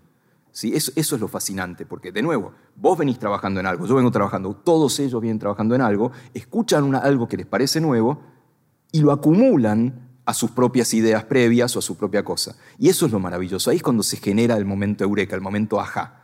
¿Sí? El momento ajá es también definición de, publicistas, ¿sí? es de los 50. Hay, hay, un libro que se llama The Aha Moment, 50 y pico, 60 y pico, lo de fuera, que son estas recetas para tener buenas ideas. Bueno, por ahí lo puedes tener escuchando aprender de grandes y que te resuene o que te dé dando vueltas y que sea claro. A ver, un, ejemplo te cuento. Nosotros trabajábamos en el laboratorio. Eh, una de las grandes preguntas del laboratorio era cómo se pone en hora el reloj biológico. ¿Sí? Sabíamos que se pone en hora con la luz. ¿sí? Y Em, ¿Estamos hablando de jet lag o de...? Por ejemplo, jet lag o que seas un bicho diurno y que no te vayas corriendo para empezar a vivir de noche, sin, sin que te muevas de tu casa. Se sincroniza, se pone en hora con la luz porque es como un reloj pulsera que anda muy rápido o muy lento. Entonces no te sirve para nada, a menos que lo sincronices. Pero ¿qué le dice la luz al reloj? En términos del cerebro, ¿qué prende, qué apaga? Y dio la casualidad de que me invitaron a un congreso hace muchos años de esto, que era un congreso de eh, charlas dentro de la célula. ¿no? ¿Qué cosas se prenden o se apagan en las células cuando viene un estímulo? ¿sí? Y, vi un, caminito dentro de la célula que dije, che, ese, camino se parece mucho a lo que nosotros estamos viendo. Era un camino de una persona estudiaba memoria, memoria y aprendizaje en ratas, lo que fuera. Che, ese camino se parece muchísimo a lo que nosotros estamos estudiando pensando que la luz va por este lado dentro de las neuronas del reloj. ¿sí? Y entonces el tipo en un momento dice, bueno, entonces habrá que ver cómo aumentar este, la, potencia de este camino para que las ratas recuerden más. Y, fue un momento absolutamente iluminador, porque la forma de aumentar ese camino es dándole a esas células, a ese cerebro en particular, una molécula que se llama sildenafil y el resto es historia. ¿sí? Y ahí demostramos el experimento más maravilloso y más famoso del mundo, que es que el Viagra cura el jet lag y ahí nos hicimos famosos. Pero vino de eso, vino de escuchar gente totalmente ajena y decir, ah, epa, hay que hacer esto. Esto de, de el Viagra, lo dijo rápido Diego, el Viagra cura el jet lag, es un descubrimiento de Diego y de su equipo de investigación, por el cual le dieron un premio que se llama el IG Nobel. No es el Nobel, es el IG Nobel, que es... Pero está muy cerca. Está cerca, le pega en el palo. Es un premio que tiene como... Es súper prestigioso, de hecho. Es eh, un premio a la ciencia que primero te hace reír y después te hace pensar, algo así, ¿no? Eh, y lo entregan premios Nobel a los ganadores que no son premios Nobel, son premios IG Nobel, pero acá estamos en presencia de uno de ellos, eh, que estaba buscando una razón para comprar Viagra y que no le diera vergüenza. Eh, eh, y tuvo que escribir un paper científico para eso. No, es que cuando decidimos, che, entonces le tenemos a dar Viagra a los hamsters, era lógico el experimento. La siguiente pregunta fue, ¿quién lo va a comprar? Claro. Está buenísimo. ¿Qué rol juega el juego en todo esto? La, la parte lúdica.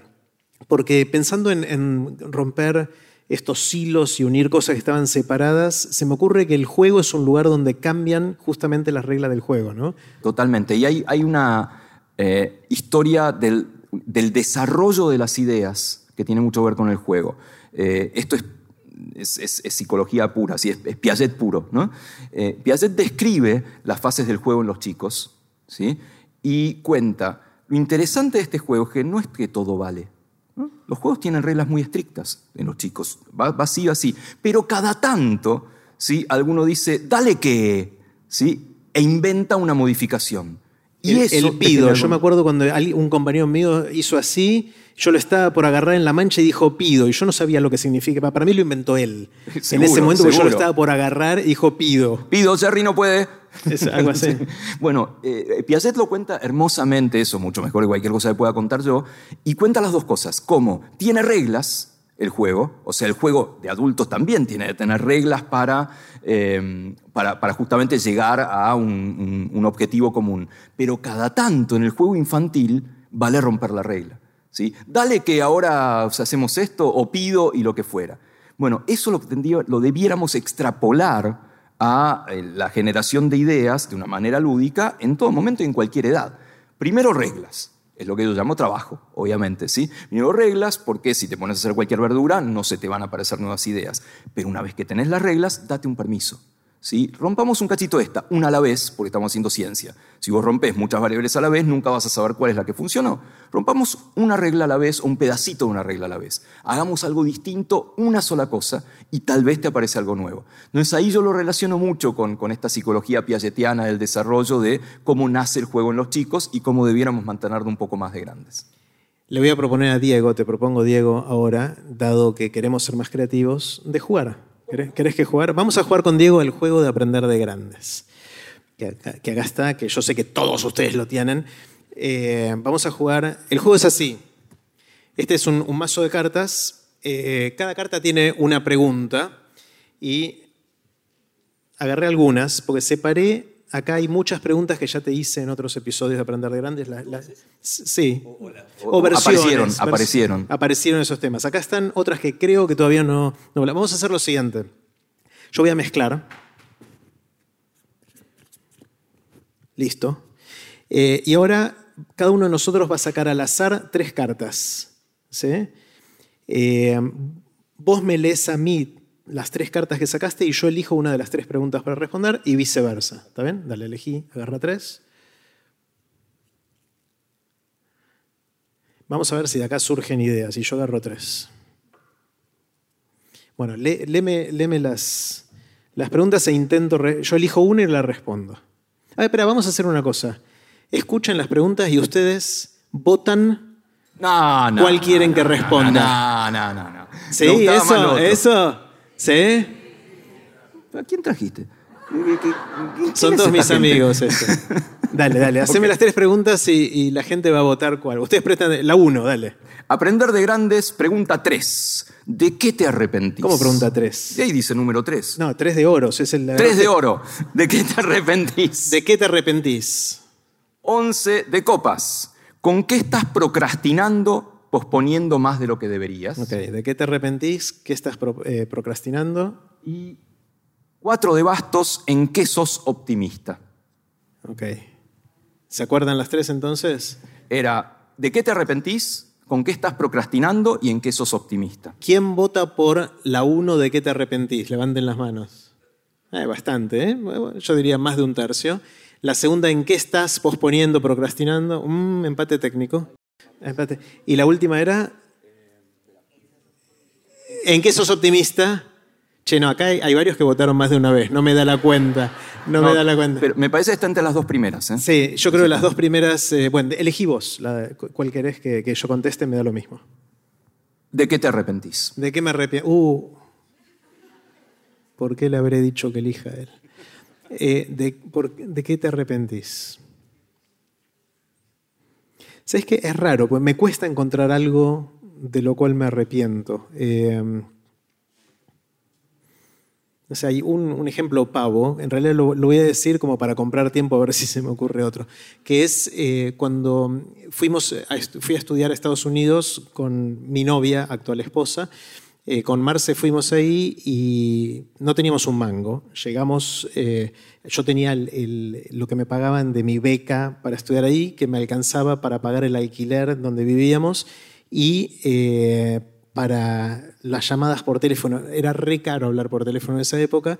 Me acuerdo que costaba tipo 3 dólares el minuto, era una locura. Entonces, había una guía telefónica. Había una guía telefónica y decíamos discar, y había que discar, bueno, esas cosas. Eh, y la plata no, no, nos alcanzaba, y entonces cuando llegamos durante los primeros tres años viviendo fuera, no tuvimos auto. Eh, y después Marce consiguió trabajo y de repente se duplicó nuestro ingreso y éramos ricos. O sea, nos sentíamos, no teníamos un mango, pero nos sentíamos ricos eh, igual y ahí compramos el auto, a pesar de que teníamos algunos ahorros que habíamos llevado por las dudas. Y después dijimos, che, tendremos que ver con, porque con el auto pudimos hacer un montón de cosas, sobre todo en Estados Unidos, que depende mucho del auto. Pudimos hacer un montón de cosas que los primeros años no hicimos. Entonces, una cosa que nos arrepentimos con, con Marce siempre es, che, tendremos que haber comprado el auto más temprano. Es una pavada, y no se me ocurrió nada más interesante para decir que eso. Eh, por ahí después se me ocurre algo. Vamos a hacerle las preguntas a Diego. Uh, ¿qué pregunta ya no te haces más?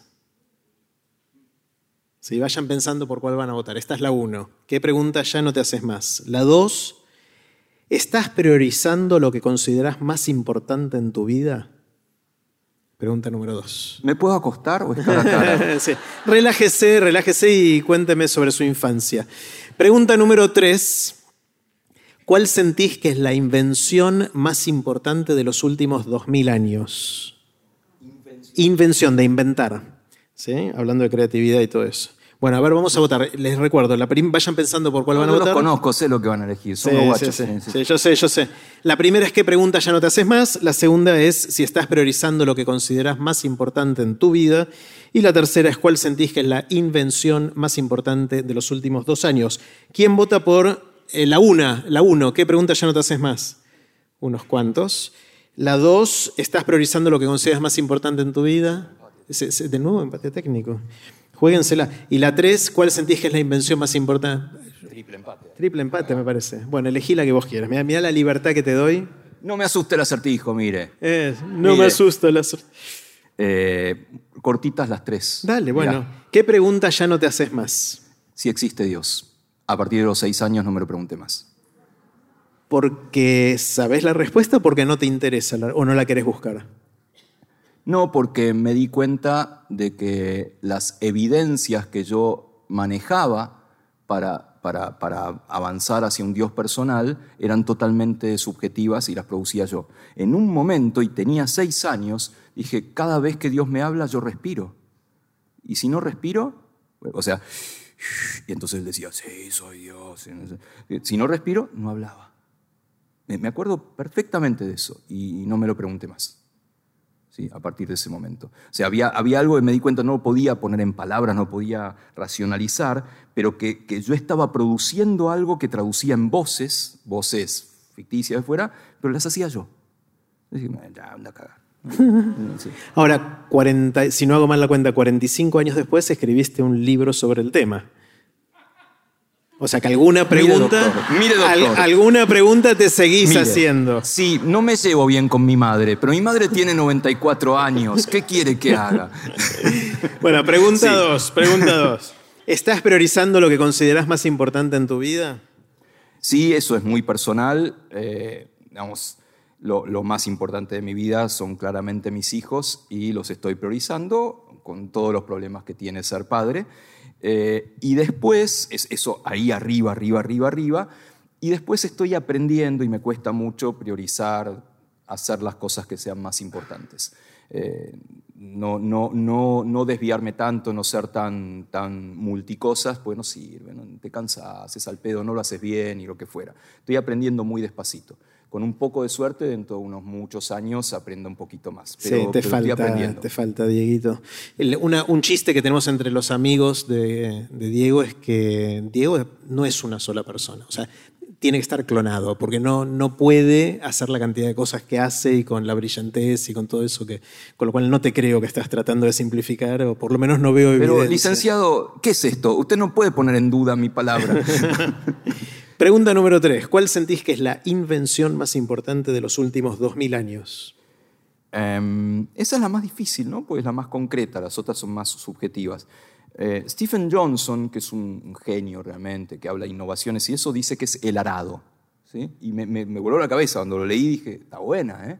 Está bueno el arado, eso que, que, te permite arar la tierra y sí, debe ser de hace mil años el arado, no sé hace cuánto es. Eh, está buena, está buena esa, ¿sí? Eh, como, como, como, gran invención. la escritura es anterior, la escritura es de hace cinco mil años. Claro, claro, la escritura es muy anterior y hubiera sido un, buen candidato. ¿sí? Eh, así que esa seguramente, la revolución verde no me cabe duda. ¿sí? Eh, literalmente el mundo no está bien, hay grandes desigualdades, hay hambre, hay todo lo que se les ocurra, pero literalmente hasta el siglo XIX la mitad del mundo se moría de hambre, literalmente. La revolución verde es esta cosa de cambiar la forma de cultivar, rotar cultivos, eh, usar leguminosas que fijan ciertos, nutrientes y después puedes plantar otra cosa y tiene esos nutrientes. Eso le salvó la vida al mundo. Y, eso es de 1900, 1906, 1910, y después se aplicó en India, se aplicó en China. O sea, hay que darle de comer a 2.000 millones de personas en dos países. Y eso es la Revolución Verde. Con lo cual esa está, ahí muy, a tope. ¿Y qué más? Eh, el súper dulce de leche.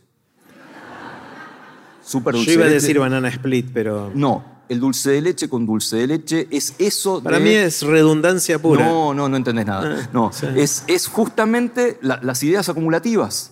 Está el dulce de leche en tu corteza, ponele. No entendiste nada, no entendiste nada. El dulce de leche ah. helado en tu corteza orbitofrontal. La juntás y lográs algo nuevo, maravilloso. Diego, Diego, en 1970, en lugar de inventar la valija con rueditas, hubiese inventado la valija con valija. No, no. ¿Quiénes están de acuerdo? Tomá, tomá. Bueno, admito la derrota. Hay unos cuantos temas más relacionados con la creatividad que querría tocar.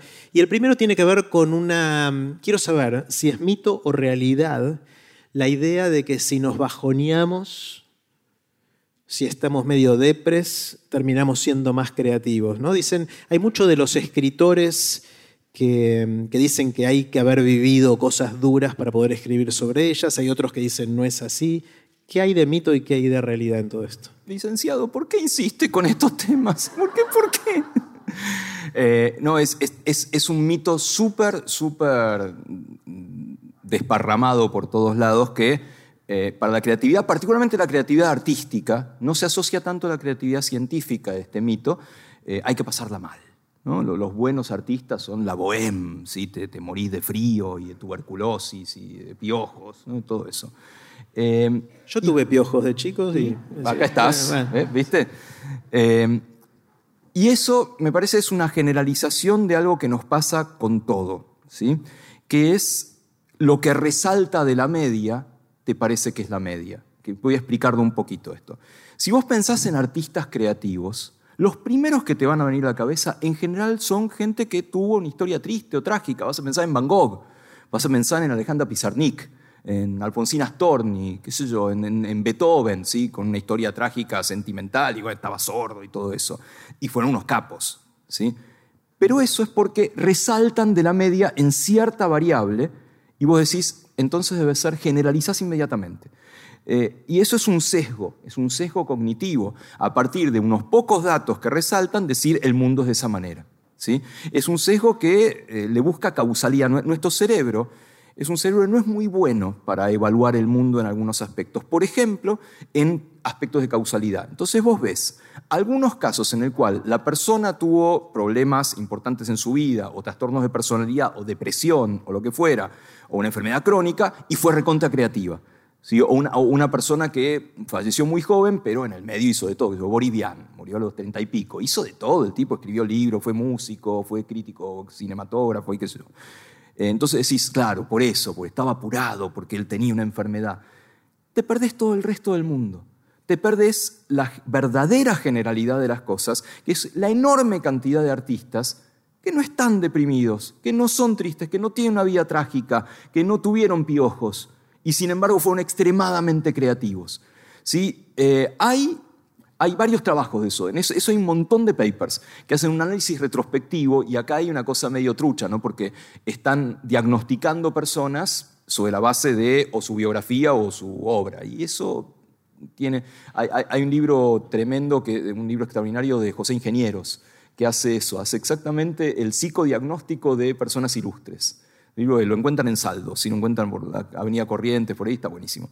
Eh, más allá de que eso, no sé si está bien o está mal y no lo puedo juzgar, eh, buscan eso, buscan ponerle números a esto. Y los números no les dan significativos.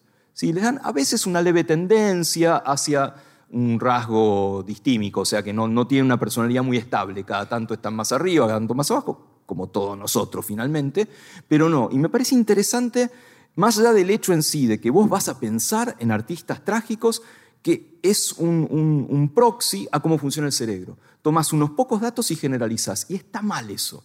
Si está mal y como científicos está mal. Cuando vos haces un experimento, lo, mirás con cariño a los datos que te hablan lindo y a los otros los mirás un poco feo. No mentís. ¿sí? pero como que masajeas un poco más a los datos y usás la prueba estadística que te, valida la hipótesis que tenías. Lo mismo pasa con la melancolía en los artistas. ¿sí? Eh, de hecho, hay comparaciones, y, es hermoso esto, los, lingüistas ahora como Adolfo García, la gente que hace análisis automático de la lengua, analizan obras de arte en función del optimismo o el pesimismo. Vos puedes hacer eh, automáticamente una máquina, le decís, che, analizame esta canción, a ver cuántas palabras optimistas tiene o cuántos no tiene versus cuántos sí y lo que fuera. Y están parejos. ¿Sí? el, puedo escribir los versos más tristes esta noche está parejo con la felicidad, jajajaja, al mismo nivel artístico, por supuesto. Pero está parejo en números, en números. Hay tantas obras que está todo mal como estoy re feliz. Estoy re feliz y por eso escribo. Aún con un autor solo, dado que hablo de puedo escribir los versos más tristes esta noche, Neruda es un tipo tremendamente feliz en muchos de sus, de sus poemas. Las odas elementales de Neruda son una celebración de la naturaleza. Hay belleza en la cebolla, hay belleza en el caldo de congrio, hay belleza en el mar, hay belleza en Matilde, así sucesivamente. Y además de eso te escribe, puedo escribir los versos más tristes o un montón de cosas realmente tristes. Y eso me parece que es una excelente metáfora de la vida. Tiene un poco de esto y un poco del otro y por eso es maravilloso. Gracias. Yo sé que están reservando el aplauso más grande para lo que viene, porque ahora le voy a preguntar a Diego por las drogas. Vamos a ver qué pueden hacer las drogas para hacernos más creativos, y para eso quiero leerles una partecita muy chiquita del libro que dice así.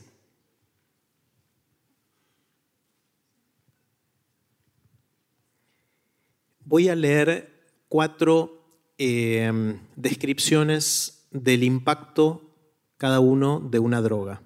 Y después le voy a decir los nombres de las cuatro drogas y ustedes me tienen que decir cuál es cuál. ¿Se entiende? Saben que si aciertan, es obvio que saben. Sí, sí. Bueno, uno. Atención, ¿eh? Uno. Después va con nota esto. Uno. Sin duda que relaja los músculos y quizás también las ideas. Ni siquiera sé cuánto tiempo pasó desde que empezamos, pero todo me resulta muy divertido. Eso sí, no noto que me aparezcan muchas ideas nuevas. Por ahora, solo hambre. ¿Está bien? Número uno. Número dos. Esta es, difícil de leer. Este, me, la, hiciste difícil a propósito. Cada oración está escrita sin espacio entre las palabras, ¿sí? O sea, lo voy a tratar de leer. Todo va demasiado rápido. Eso es toda una sola palabra. Me aparecen y desaparecen ideas, pero no estoy seguro de, que, de si sirven para algo. Toda una sola palabra. No estoy muy seguro de si la gente me entiende cuando hablo. Quizás las palabras salen a demasiada velocidad. Lo cierto es que no puedo parar y si, si tomo una taza de café, empieza todo de nuevo a girar velozmente, ideas no, sueños tampoco. Ese es el número dos. Vayan recordando. Número tres. Ojos, ojos, ojos, ojos que me acechan, que ven desde adentro y desde afuera, ojos grandes, pequeños, sangrientos, pacíficos. No sé si son ideas, en todo caso, premoniciones, intuiciones, la lucidez en medio del malestar. Número cuatro y última. La paz de los justos, aunque la verdad es que la paz de los justos, aunque la verdad es que no se siente nada en particular. Sí, tranquilidad, la calma que precede a más calma ideas quizás más tarde. Y las cuatro drogas que corresponden a cada una de estas cosas, y hay que unir con flechas, y después Diego nos va a explicar cada una de estas cosas, son la psilocibina, la marihuana, la ayahuasca y el, el modafilino. Contanos un poquito qué es cada uno y qué, cómo funcionan. Primero quiero decir que está escrito en impersonal, la primera persona la agregó Jerry, esto no está escrito en primera persona de ninguna manera, es, es, algo que no sé por qué lo oyó de esa manera. ¿Qué son estas drogas? Son fármacos de que colectivamente pertenecen a una gran familia, no farmacológica, sino en cuanto a sus efectos, que son los nootrópicos. ¿sí? Es algo que está muy de moda últimamente los nootrópicos, fármacos que te promueven determinadas cuestiones o supuestamente promueven determinadas cuestiones, ¿sí? que hacen que estés menos cansado, que tengas más ideas, que te conectes más con el mundo, etc. ¿sí? Algunos, son, algunos son fármacos naturales, como la enorme mayoría de la farmacología, nace de hacerte de yuyos, pero algunos son artificiales también, que se producen en los laboratorios. La psilocibina es un fármaco que se obtiene a partir de un hongo se llama psilocibes, está muy de moda, pero muy, muy de moda. Eh, en la mayoría de los casos, no, nada, de, nada de esto muy basado en experimentación, por una cuestión legal. No se puede investigar legalmente con estas cosas. ¿sí? Eh, en Argentina tenemos un extraordinario investigador de, fármacos nootrópicos y psicodélicos, que es Enzo Tagliasucci. Vean su episodio en Aprender de Grandes. Eh, y, y, bueno, muchas cosas las leí por experimentos que hace él, pero los hace legales, pero le cuesta mucho pedir permiso para hacerlo, conseguir los fármacos, etc. La psilocibina ¿sí? es un fármaco que no es alucinógeno, ¿sí? pero supuestamente mejora las ideas, mejora la forma de ver el mundo y produce cierta calma, cierta paz. Lo nuevo de la psilocibina es que podés utilizar dosis muy bajas, lo llaman microdosis, dosis de unos 100 miligramos, 200 miligramos como muchísimo, y supuestamente eso no tiene ningún efecto nocivo ni psicodélico, pero ayuda a la vida diaria. Pero según Enzo, eh, las, las microdosis tienen microevidencia. O sea, él no encontró que las dosis bajas realmente funcionaran para algo, necesitas dosis más altas que obviamente tienen otros efectos. La marihuana es la más conocida de todas posiblemente, ¿sí? que eh, tiene un problema, la marihuana, que es muy compleja. Tiene cualquier cantidad de compuestos, pero cualquier cantidad, ¿sí? decenas de compuestos. Y muchos de esos compuestos son activos. Con lo cual, cuando se habla del efecto, eh, el efecto terapéutico de la marihuana, es muy complicado, porque en algunos casos, algunos de esos compuestos tienen efectos antagónicos. Por ejemplo, el uso de marihuana en determinadas patologías psiquiátricas y no funciona porque un fármaco te hace bien y el otro mal o lo que fuera. Hay algunos casos donde es inequívoco el uso de marihuana, por ejemplo, el tratamiento de la epilepsia refractaria. O sea, la epilepsia no funciona, que no la puedes tratar con nada no hay ningún fármaco, nada que funcione, en muchos casos funciona la, marihuana o alguno de sus productos. ¿Y ese tratamiento es legal ahora, el tratamiento con... Eh, en Argentina sí, el tratamiento, el tratamiento terapéutico sí y el cultivo con fines terapéuticos es legal, lo cual no quiere decir que sea fácil. ¿sí? básicamente. Y, paréntesis, este fin de semana fue una exposición que se llama Expo Cannabis, que eh, es tremendamente científica. A mí me impresiona mucho esa muestra, porque eh, son cultivadores, eh, madres, está Mama Cultiva, por ejemplo, hay médicos, lo de fuera, y las charlas son charlas de ciencia, charlas en las cuales se habla de sustratos, de iluminación, de cannabidiol, de, aceite, de lo que fuera, y son eminentemente científicas. Eh, por supuesto, también uno puede discutir el uso recreativo, pero es otro tema, es otro tema. La ayahuasca es una mezcla de jugo de dos plantas. Las dos tienen como, sustrato el mismo sistema, el mismo sistema de neurotransmisores del, cerebro. Los neurotransmisores son las palabras químicas que usan las neuronas para charlar unas con otras. Tengo una neurona acá, una acá, hay un espacio en el medio, le escupe una palabra. Esa palabra se llama neurotransmisor. Es una, sustancia química. Una sustancia química, exactamente, ¿sí? Y resulta que tienen que estar en un balance esas palabras químicas. Si tenés mucho, tienes poco, puede haber síntomas. Ejemplo, algunos casos de depresión correlacionan con que hay menos de una de estas palabras químicas que se llama serotonina, que solamente oyeron hablar de la serotonina. Entonces, ¿cuál debiera ser el tratamiento para la depresión? Dar serotonina. Bueno, no se puede dar serotonina porque no llega al cerebro, pero se da algo que aumenta la cantidad de serotonina. ¿sí? Eh, resulta que una de las plantas que forman parte de esta sopa, que, que es la ayahuasca, aumenta la cantidad de serotonina. ¿sí? Y la otra de las plantas inhibe al mecanismo que rompe la serotonina, o sea, se potencian una a la otra las plantas. Una la aumenta y otra se, se rompa menos. Y resulta que la serotonina, cuando aumenta ciertos niveles, no sé si llamarlo alucinógena, porque a quienes consumen ayahuasca no les gusta decir que esto es alucinógeno, pero genera imágenes muy, muy, muy profundas muy, muy profundas, que en general son guiadas por, por alguien que sepa mucho del tema, porque es, es muy fuerte la sensación que eh, narran quienes la consumieron, por supuesto, ¿sí? Eh, que es muy fuerte físicamente y así sucesivamente. Y la el último fármaco es un fármaco artificial. El modafinilo es un fármaco inventado por DARPA. DARPA es el Departamento de Investigación de las Fuerzas Armadas Norteamericanas que es tremendo, realmente tiene muchísimo dinero para investigar y han inventado cosas increíbles, entre otras ARPANET. ARPANET es parte del el origen de Intranet. Ellos junto con la gente del de, el colisionador de hadrones y, esa gente inventaron los, protocolos que después iban a hacer eh, Internet. ¿sí? Em, bueno, resulta que los tipos necesitaban encontrar algo que mantuviera despiertos a los soldados durante mucho tiempo porque obviamente estás en una, en una guerra que dura mucho tiempo, te dormís y es muy malo, eso sí, te pasan por arriba. Entonces necesitaban algunos, mantuviera despiertos mucho tiempo, pero no tuviera efectos secundarios. O sea, cuando terminaba el peligro y te querías ir a dormir, poder dormir y que no te quedara doliendo la cabeza o tuvieras palpitaciones o lo que fuera. Y desarrollaron este fármaco que se llama modafinilo, ¿sí? Eh, que eh, se desarrolló para esto y empezó a tener otros efectos, te mantenía alerta, empezabas a estar más despierto en todo sentido, en sentido metafórico estaba más despierto, recibías más las señales, las procesabas mucho mejor, y encontró un camino terapéutico. Es interesante la historia, porque empezó con un fin espantoso, que es mantener a los soldados despiertos para la guerra, y encontró un camino terapéutico, que es un trastorno del sueño que se llama narcolepsia. No sé si oyeron hablar de la narcolepsia, es un trastorno en el cual la gente se duerme de pronto. ¿sí? Estás despierto, estás hablando con Jerry y puff, te dormís. Estás manejando y te dormís. Es peligrosísimo. Si estás manejando y te dormís, chocas, obviamente. Por lo tanto, hay que mantenerlo. ¿Y eso cómo se mantenía? Con fármacos con efectos secundarios nocivos. Anfetaminas, por ejemplo. Anfetaminas despiertan, claro que sí, pero estás en pelota. Y después anda a dormir después de tomar anfetamina. No podés. Bueno, el modafinilo tiene eso.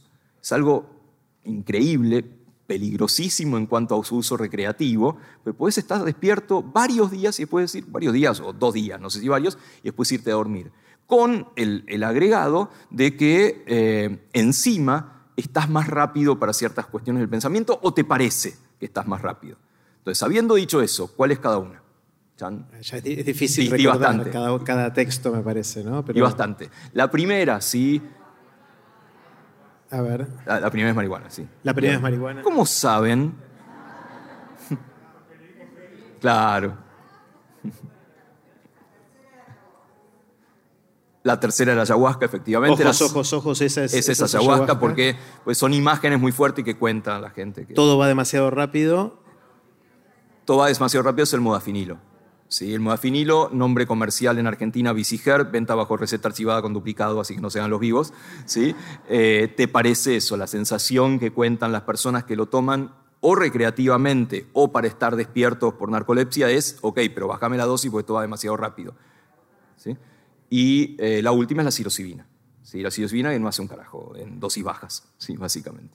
¿sí? Eh, pero bueno, esto es una, búsqueda permanente, ¿no? La búsqueda de ideas extrínsecas. Dame algo, tócame con la varita para que me vaya mejor, para tener más ideas, etc. ¿Sí? las drogas en general se usaban siempre para eso. Cuando se encontraban los poetas a, tomar láudano, ¿sí? en, en la Belle Époque y así sucesivamente, era un poco para dormirse, porque tiene un efecto dormirse, como un fumadero de opio, pero para generar esa sensación que decíamos hace un rato, cuando te estás por dormir te vienen ideas maravillosas. Entonces también podrías decir, esto es más creativo. El asunto es que, para, para, parafrasear, algo que a gente de mi generación le puede sonar y a muchos más jóvenes no, por eso, drogas, ¿para qué? ¿Se acuerdan, no? ¿Se acuerdan? Porque efectivamente tenemos una mente tan maravillosa es tremendamente creativa en ausencia de nootrópicos. El asunto es entrenarla, el asunto es el trabajo, trabajo, trabajo, trabajo. Las drogas sin trabajo no sirven, las drogas son la disrupción, no son el trabajo. ¿Sí? Sin el trabajo previo no sirve. Con lo cual, nada, este, prueben lo que quieren, lo que quieran, obviamente, pero la, conclusión de esto es que no, no, lo necesitas. Es como el final del espectáculo este de Ricky Gervais, que termina diciendo, eh, ¿para qué quieren algo sobrenatural o supernatural? Ya la naturaleza es suficientemente super, ¿para qué queremos más? Mm. Eh, dentro de unos segundos van a tener la oportunidad un par de ustedes de hacerle alguna pregunta a Diego, así que vayan pensando quién quiere hacerle la pregunta. Traten de que sea una pregunta relacionada con lo que estamos hablando hoy. No hablemos de, otros temas, así mantenemos el foco en, lo de hoy. Quiero hacerte una pregunta, Diego, em, pensando en, el libro ¿no? y en todo lo que hablamos hasta ahora. ¿Hace falta que lo leamos o ya está con lo que hablamos? Hace falta que lo compren, después hagan lo que quieran. y lo regalen y ese tipo de cosas.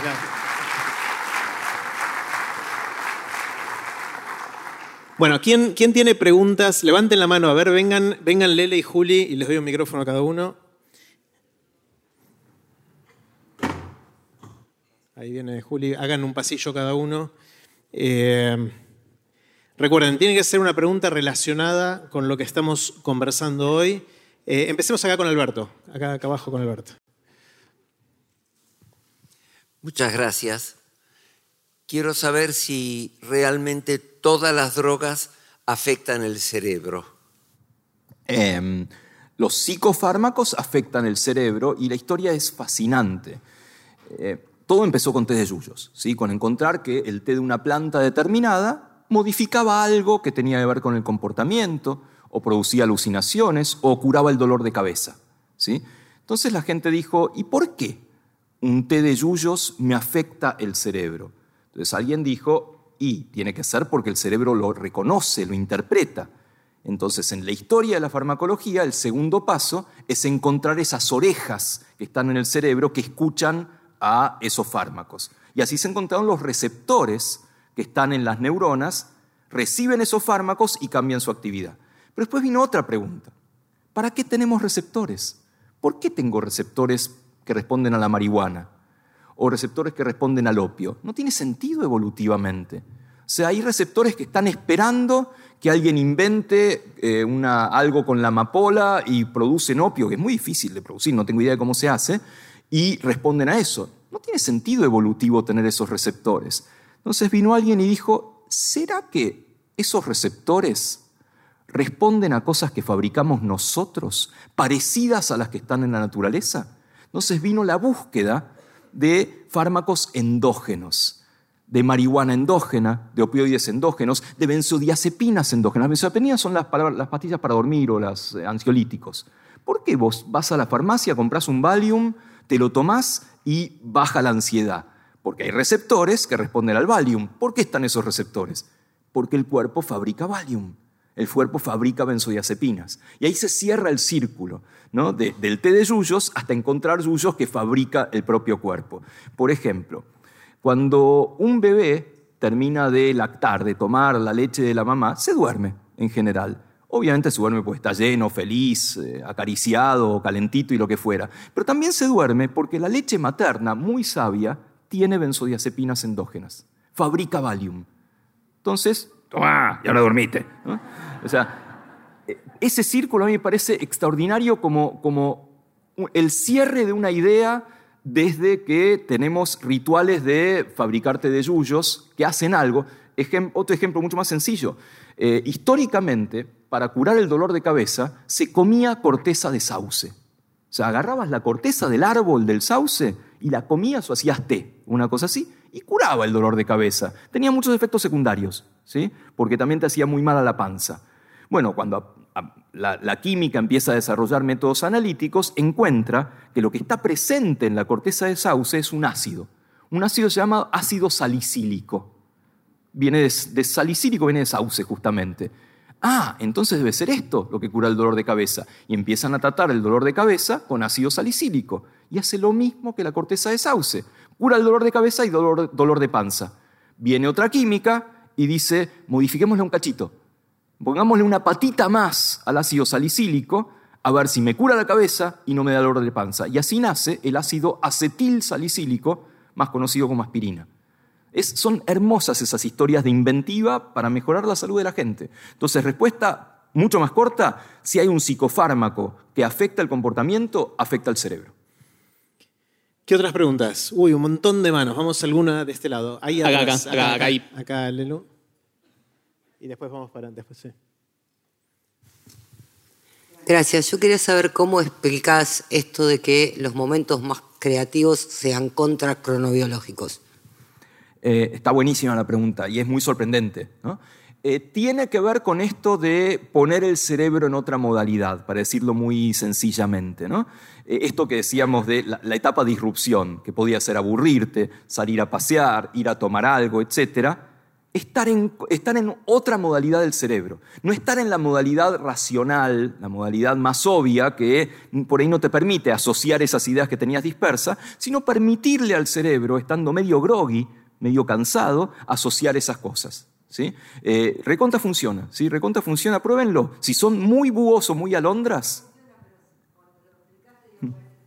es, es, el mismo fundamento de todas las otras disrupciones.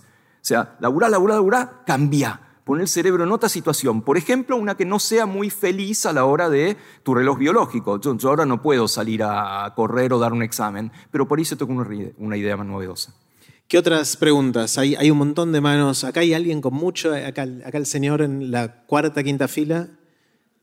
Es, como con muchas ganas estabas de preguntar ahí. Sí. Bueno, muchas gracias. Eh, a ver, Descartes dijo hace mucho tiempo, pienso, luego existo. Entonces quería preguntar si esta capacidad intelectual de los seres humanos de pensar y de generar ideas es solamente inherente al ser humano o si ya hay ordenadores o computadores que tienen esa capacidad de pensar. Em, es difícil, ¿no? Podría definir un poco qué es pensar o qué, qué es imaginar. La respuesta más sencilla sería, si estamos hablando de pensamiento, en tanto generar imaginería visual, otro tipo de imágenes en la cabeza, Sí, no me cabe duda, y todos los, animales también. ¿sí? Pensar en el sentido de tener imágenes, aunque no sean imágenes visuales. Y lo mismo podría decirse, y, no puedo elaborar mucho porque no sé del tema, con respecto a la inteligencia artificial. Se trata justamente de eso, ¿no? Generar cosas nuevas es un muy buen ejemplo de, de, ideas acumulativas, de ideas asociativas. Vos la alimentás con algo esa computadora y te genera algo nuevo algo que nadie había pensado de esa manera. Y así aparecen eh, los cuentos, las poesías, las pinturas hechas por inteligencia artificial. Con lo cual, pensado desde ese punto de vista, sí, no me cabe duda. Aún así, yo creo que hay cosas distintivas del humano a la cual todavía las máquinas no han llegado y otros animales tampoco. Aunque hay cosas increíbles. Ayer vi una, película, un, clip de eh, dos pulpos peleándose y uno le tiraba almejas al otro. O sea, literalmente agarraba y toma, toma, toma. Bueno, asusta un poquito. ¿sí? Eh, ¿Quién más? ¿Alguna pregunta de este lado ahora? Vayamos allá más atrás. Eh, hay una mano en la segunda lado ahí. Más arriba, más arriba, más arriba, más arriba. Ahí. Hola, bueno, gracias. Yo quería preguntarte eh, qué determina el cronotipo. Ok. Eh, recordemos que cronotipo es justamente la preferencia horaria, que vos seas más matutino o más vespertino. Eh, tiene, como todo lo que somos, tiene dos componentes, un componente biológico y un componente cultural. en los casos extremos hay bastante incidencia biológica. En las personas que son alondras extremos o búhos extremos, claramente hay algo biológico, incluso hay familias, es, heredable esta, esta extrema, extrema, alondridad o buidad. ¿sí? Lo que pasa es que, de hecho, bueno, un chiste que contamos siempre, eh, a veces hasta se puede dar el caso de que se conozcan un alondra extremo y un búho extremo y se casen. Bueno, en ese sentido, los hijos son un milagro. No hay forma de explicarlos. ¿sí? Eh, por tanto, sí, hay genética de los cronotipos. ¿sí? Y, cuando vos decís genética es, a ver, tenemos veintipico mil de genes, que hay uno que me define el cronotipo, no, siempre es una, una, interacción entre genes y gustos de genes, variaciones de determinados genes. Pero todo eso está modulado por el ambiente. Si vos estás en una cultura que es más matutina o más vespertina, lo modulás. Nosotros somos una, somos una cultura vespertina. Cenamos muy tarde, nos vamos a dormir muy tarde y aún así nos despertamos temprano porque los horarios de trabajo o escolares son similares. Y eso modifica tu cultura, culturas que tienen siesta o que no tienen siesta. Entonces son las dos cosas. Y lo otro que hay es que también está modulado por el desarrollo. Uno no es igualmente búho o alonda toda la vida. ¿sí? Va cambiando. Nace más o menos neutro, se vuelve completamente búho en la adolescencia, ¿sí? porque eso está muy claro y uno piensa es puramente cultural. Claro, los pibes chatean a cualquier hora, la, previa de la fiesta es a las 12 de la noche, y hay mucho de cultural, pero está motivado, está montado sobre una necesidad biológica, que las agujas de su reloj van a más tarde. Y después, después de, hecho, eh, el cronotipo, perdón, una cosita más, el cronotipo hasta te puede definir qué es esa cosa llamada adolescente. Porque cuando empieza la adolescencia, y bueno, después de la pubertad, y cuando termina, qué sé yo, si termina cuando los pibes se van de casa, sonamos los 37, ponele, ¿no? En cambio, si vos medís la adolescencia por el periodo en el cual el reloj está más retrasado, podrías decir, empieza en la pubertad y termina más o menos a los 21 años. ¿sí? Así que es una forma más de aportar al debate de la adolescencia. Les cuento un caso extremo eh, de una pareja que él es alondra y ella es búho, extremo, extremo, que eh, mi esposa y yo, eh, que, ¿quiénes de ustedes hicieron el curso de hábitos? Levanten la mano. Uh, más de la mitad o la mitad más o menos. En el curso de hábitos, a los que lo hicieron les conté uno de los hábitos de la mañana que, que me gustó, que adopté y del cual me hice bastante fanático y, y lo instalé a ese hábito que es hacer la cama. Hacer la cama cuando me levanto la mañana es algo que haces muy rápidamente. No es tan difícil hacer más o menos bien la cama. ¿Con Marce adentro? Bueno, espera. Ese, era el chiste que perdón, de, perdón, perdón, perdón, perdón, perdón. Estaba pensando si tenía manera de recuperarlo, pero bueno. Perdón. bueno, la cosa es que el, eh, a veces nos pasa con Marce que, yo, que ella se va a dormir y yo ya me levanté. O sea, entre los dos hacemos un 7 por 24, ¿no? Hay, hay como alguien siempre despierta, pero no siempre pasa. Y cuando no pasa, a veces me pasa la mañana que me levanto, me hice fanático de, hacer la cama y ella todavía está durmiendo. Y yo la hago con ella adentro y a ella le, gusta, eh, le, empezó a gustar y la sensación de que la, sábana la apriete un poquito más fuerte. Entonces terminó funcionando, terminó funcionando en, ese caso y, y nuestros hijos son un milagro, pero por otras razones. Bueno, una, alguna, una pregunta más. Vamos a hacer una pregunta más. Ahí, eh, Ju, mira, ahí, ahí, ahí, ese, ahí atrás. Una y después vamos con una pequeña sorpresa. Bueno, cuando mencionaste el índice de creatividad global, hablando de los países, mencionaste dos, eh, dos partes. Una de ellas era la cantidad de patentes per cápita por país. Y mencionaste también, como algo inversamente proporcional, entendí, eh, una resistencia o a las ideas o al cambio, no recuerdo bien. No sé bien qué sería eso, me gustaría saber más información de eso. Eh, son, encuestas, son encuestas típicas de sociólogos, bien validadas, bien pensadas, en las cuales te presentan una serie de opciones. Primero te, hacen una especie de, test de por dónde vas con ciertos temas, y después opciones que se van alejando de esos temas. ¿Y no te parece que podría pensar esto, pasar esto, pasar lo otro? Entonces vos vas a decir, no, no, de ninguna manera. Sí, sí, eso, eso no va a funcionar, es totalmente distinto. Bueno, lo puedo pensar. Lo estoy diciendo mal, si son cosas que la gente sabe de encuestas, lo hace mucho mejor. Son encuestas de tolerancia al cambio.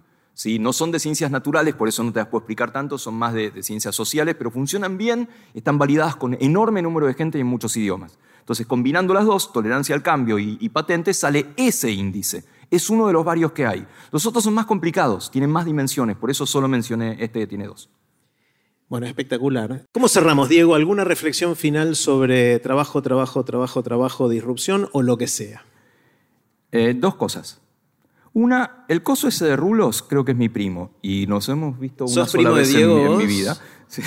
Eso, mira, sí. Eh, y, me emociona mucho porque nos habremos visto una vez en la vida y síganlo, se llama Rulo de Viaje y hace unas historias de viaje no se pueden creer. ¿sí?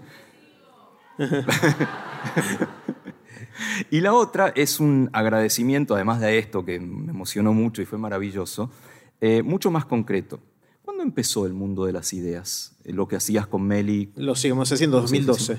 2012, o sea, hace 10 años. Hace 10 años, cumplimos 10 años este año. Bueno, en, parece las dos o tres primeras ediciones, ustedes me invitaron a dar una clase y es el origen del libro. Ah, mira. El origen del libro es pensar en las ideas desde un punto de vista científico.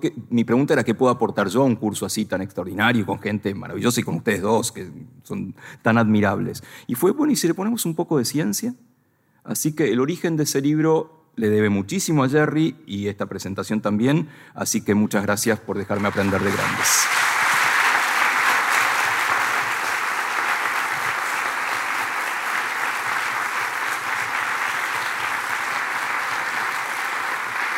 Bueno, y una pregunta para ustedes. Esto estamos haciendo un pequeño experimento acá. Este, eh, este año empezamos a grabar episodios con ustedes, con audiencia, con público, donde tratamos de que sea una conversación más amplia, no solo entre dos personas. Eh, y habremos grabado ya seis o siete de estos, estamos publicándolos de a poquito. ¿Les gustan? ¿Sí? ¿Hacemos más de esto? ¿Sí? Bueno, a, mí me encanta, obviamente, pero eh, obviamente es un esfuerzo de producción y todo eso y me, interesa saber si hay, hay, ganas, ¿no? Y si hay ganas, seguramente hagamos más de esto el, año que viene. Con esto cerramos el año de Aprender de Grandes, eh, lujo total. Gracias, gracias, gracias y un gran aplauso para Diego.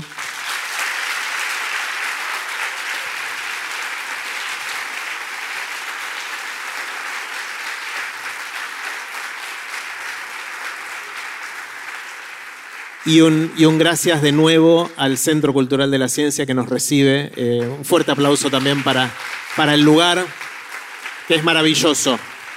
No solo el auditorio, sino todo lo demás que hay acá está espectacular. Aprovechenlo, que es, es algo muy, muy lindo. Bueno, gracias a todos. Chau. Y así terminó la conversación que tuvimos con Diego Golombek y un montón de gente más. Puse los links de este episodio en aprenderdegrandes.com barra Diego 2023. Espero que lo hayas disfrutado tanto como yo.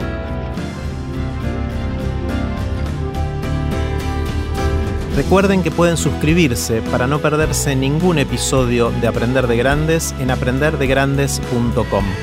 Los espero en el próximo episodio de Aprender de Grandes, cuando les cuente lo que aprendo en mis intentos por seguir aprendiendo durante toda la vida y en las conversaciones que tengo con gente que admiro. Chao.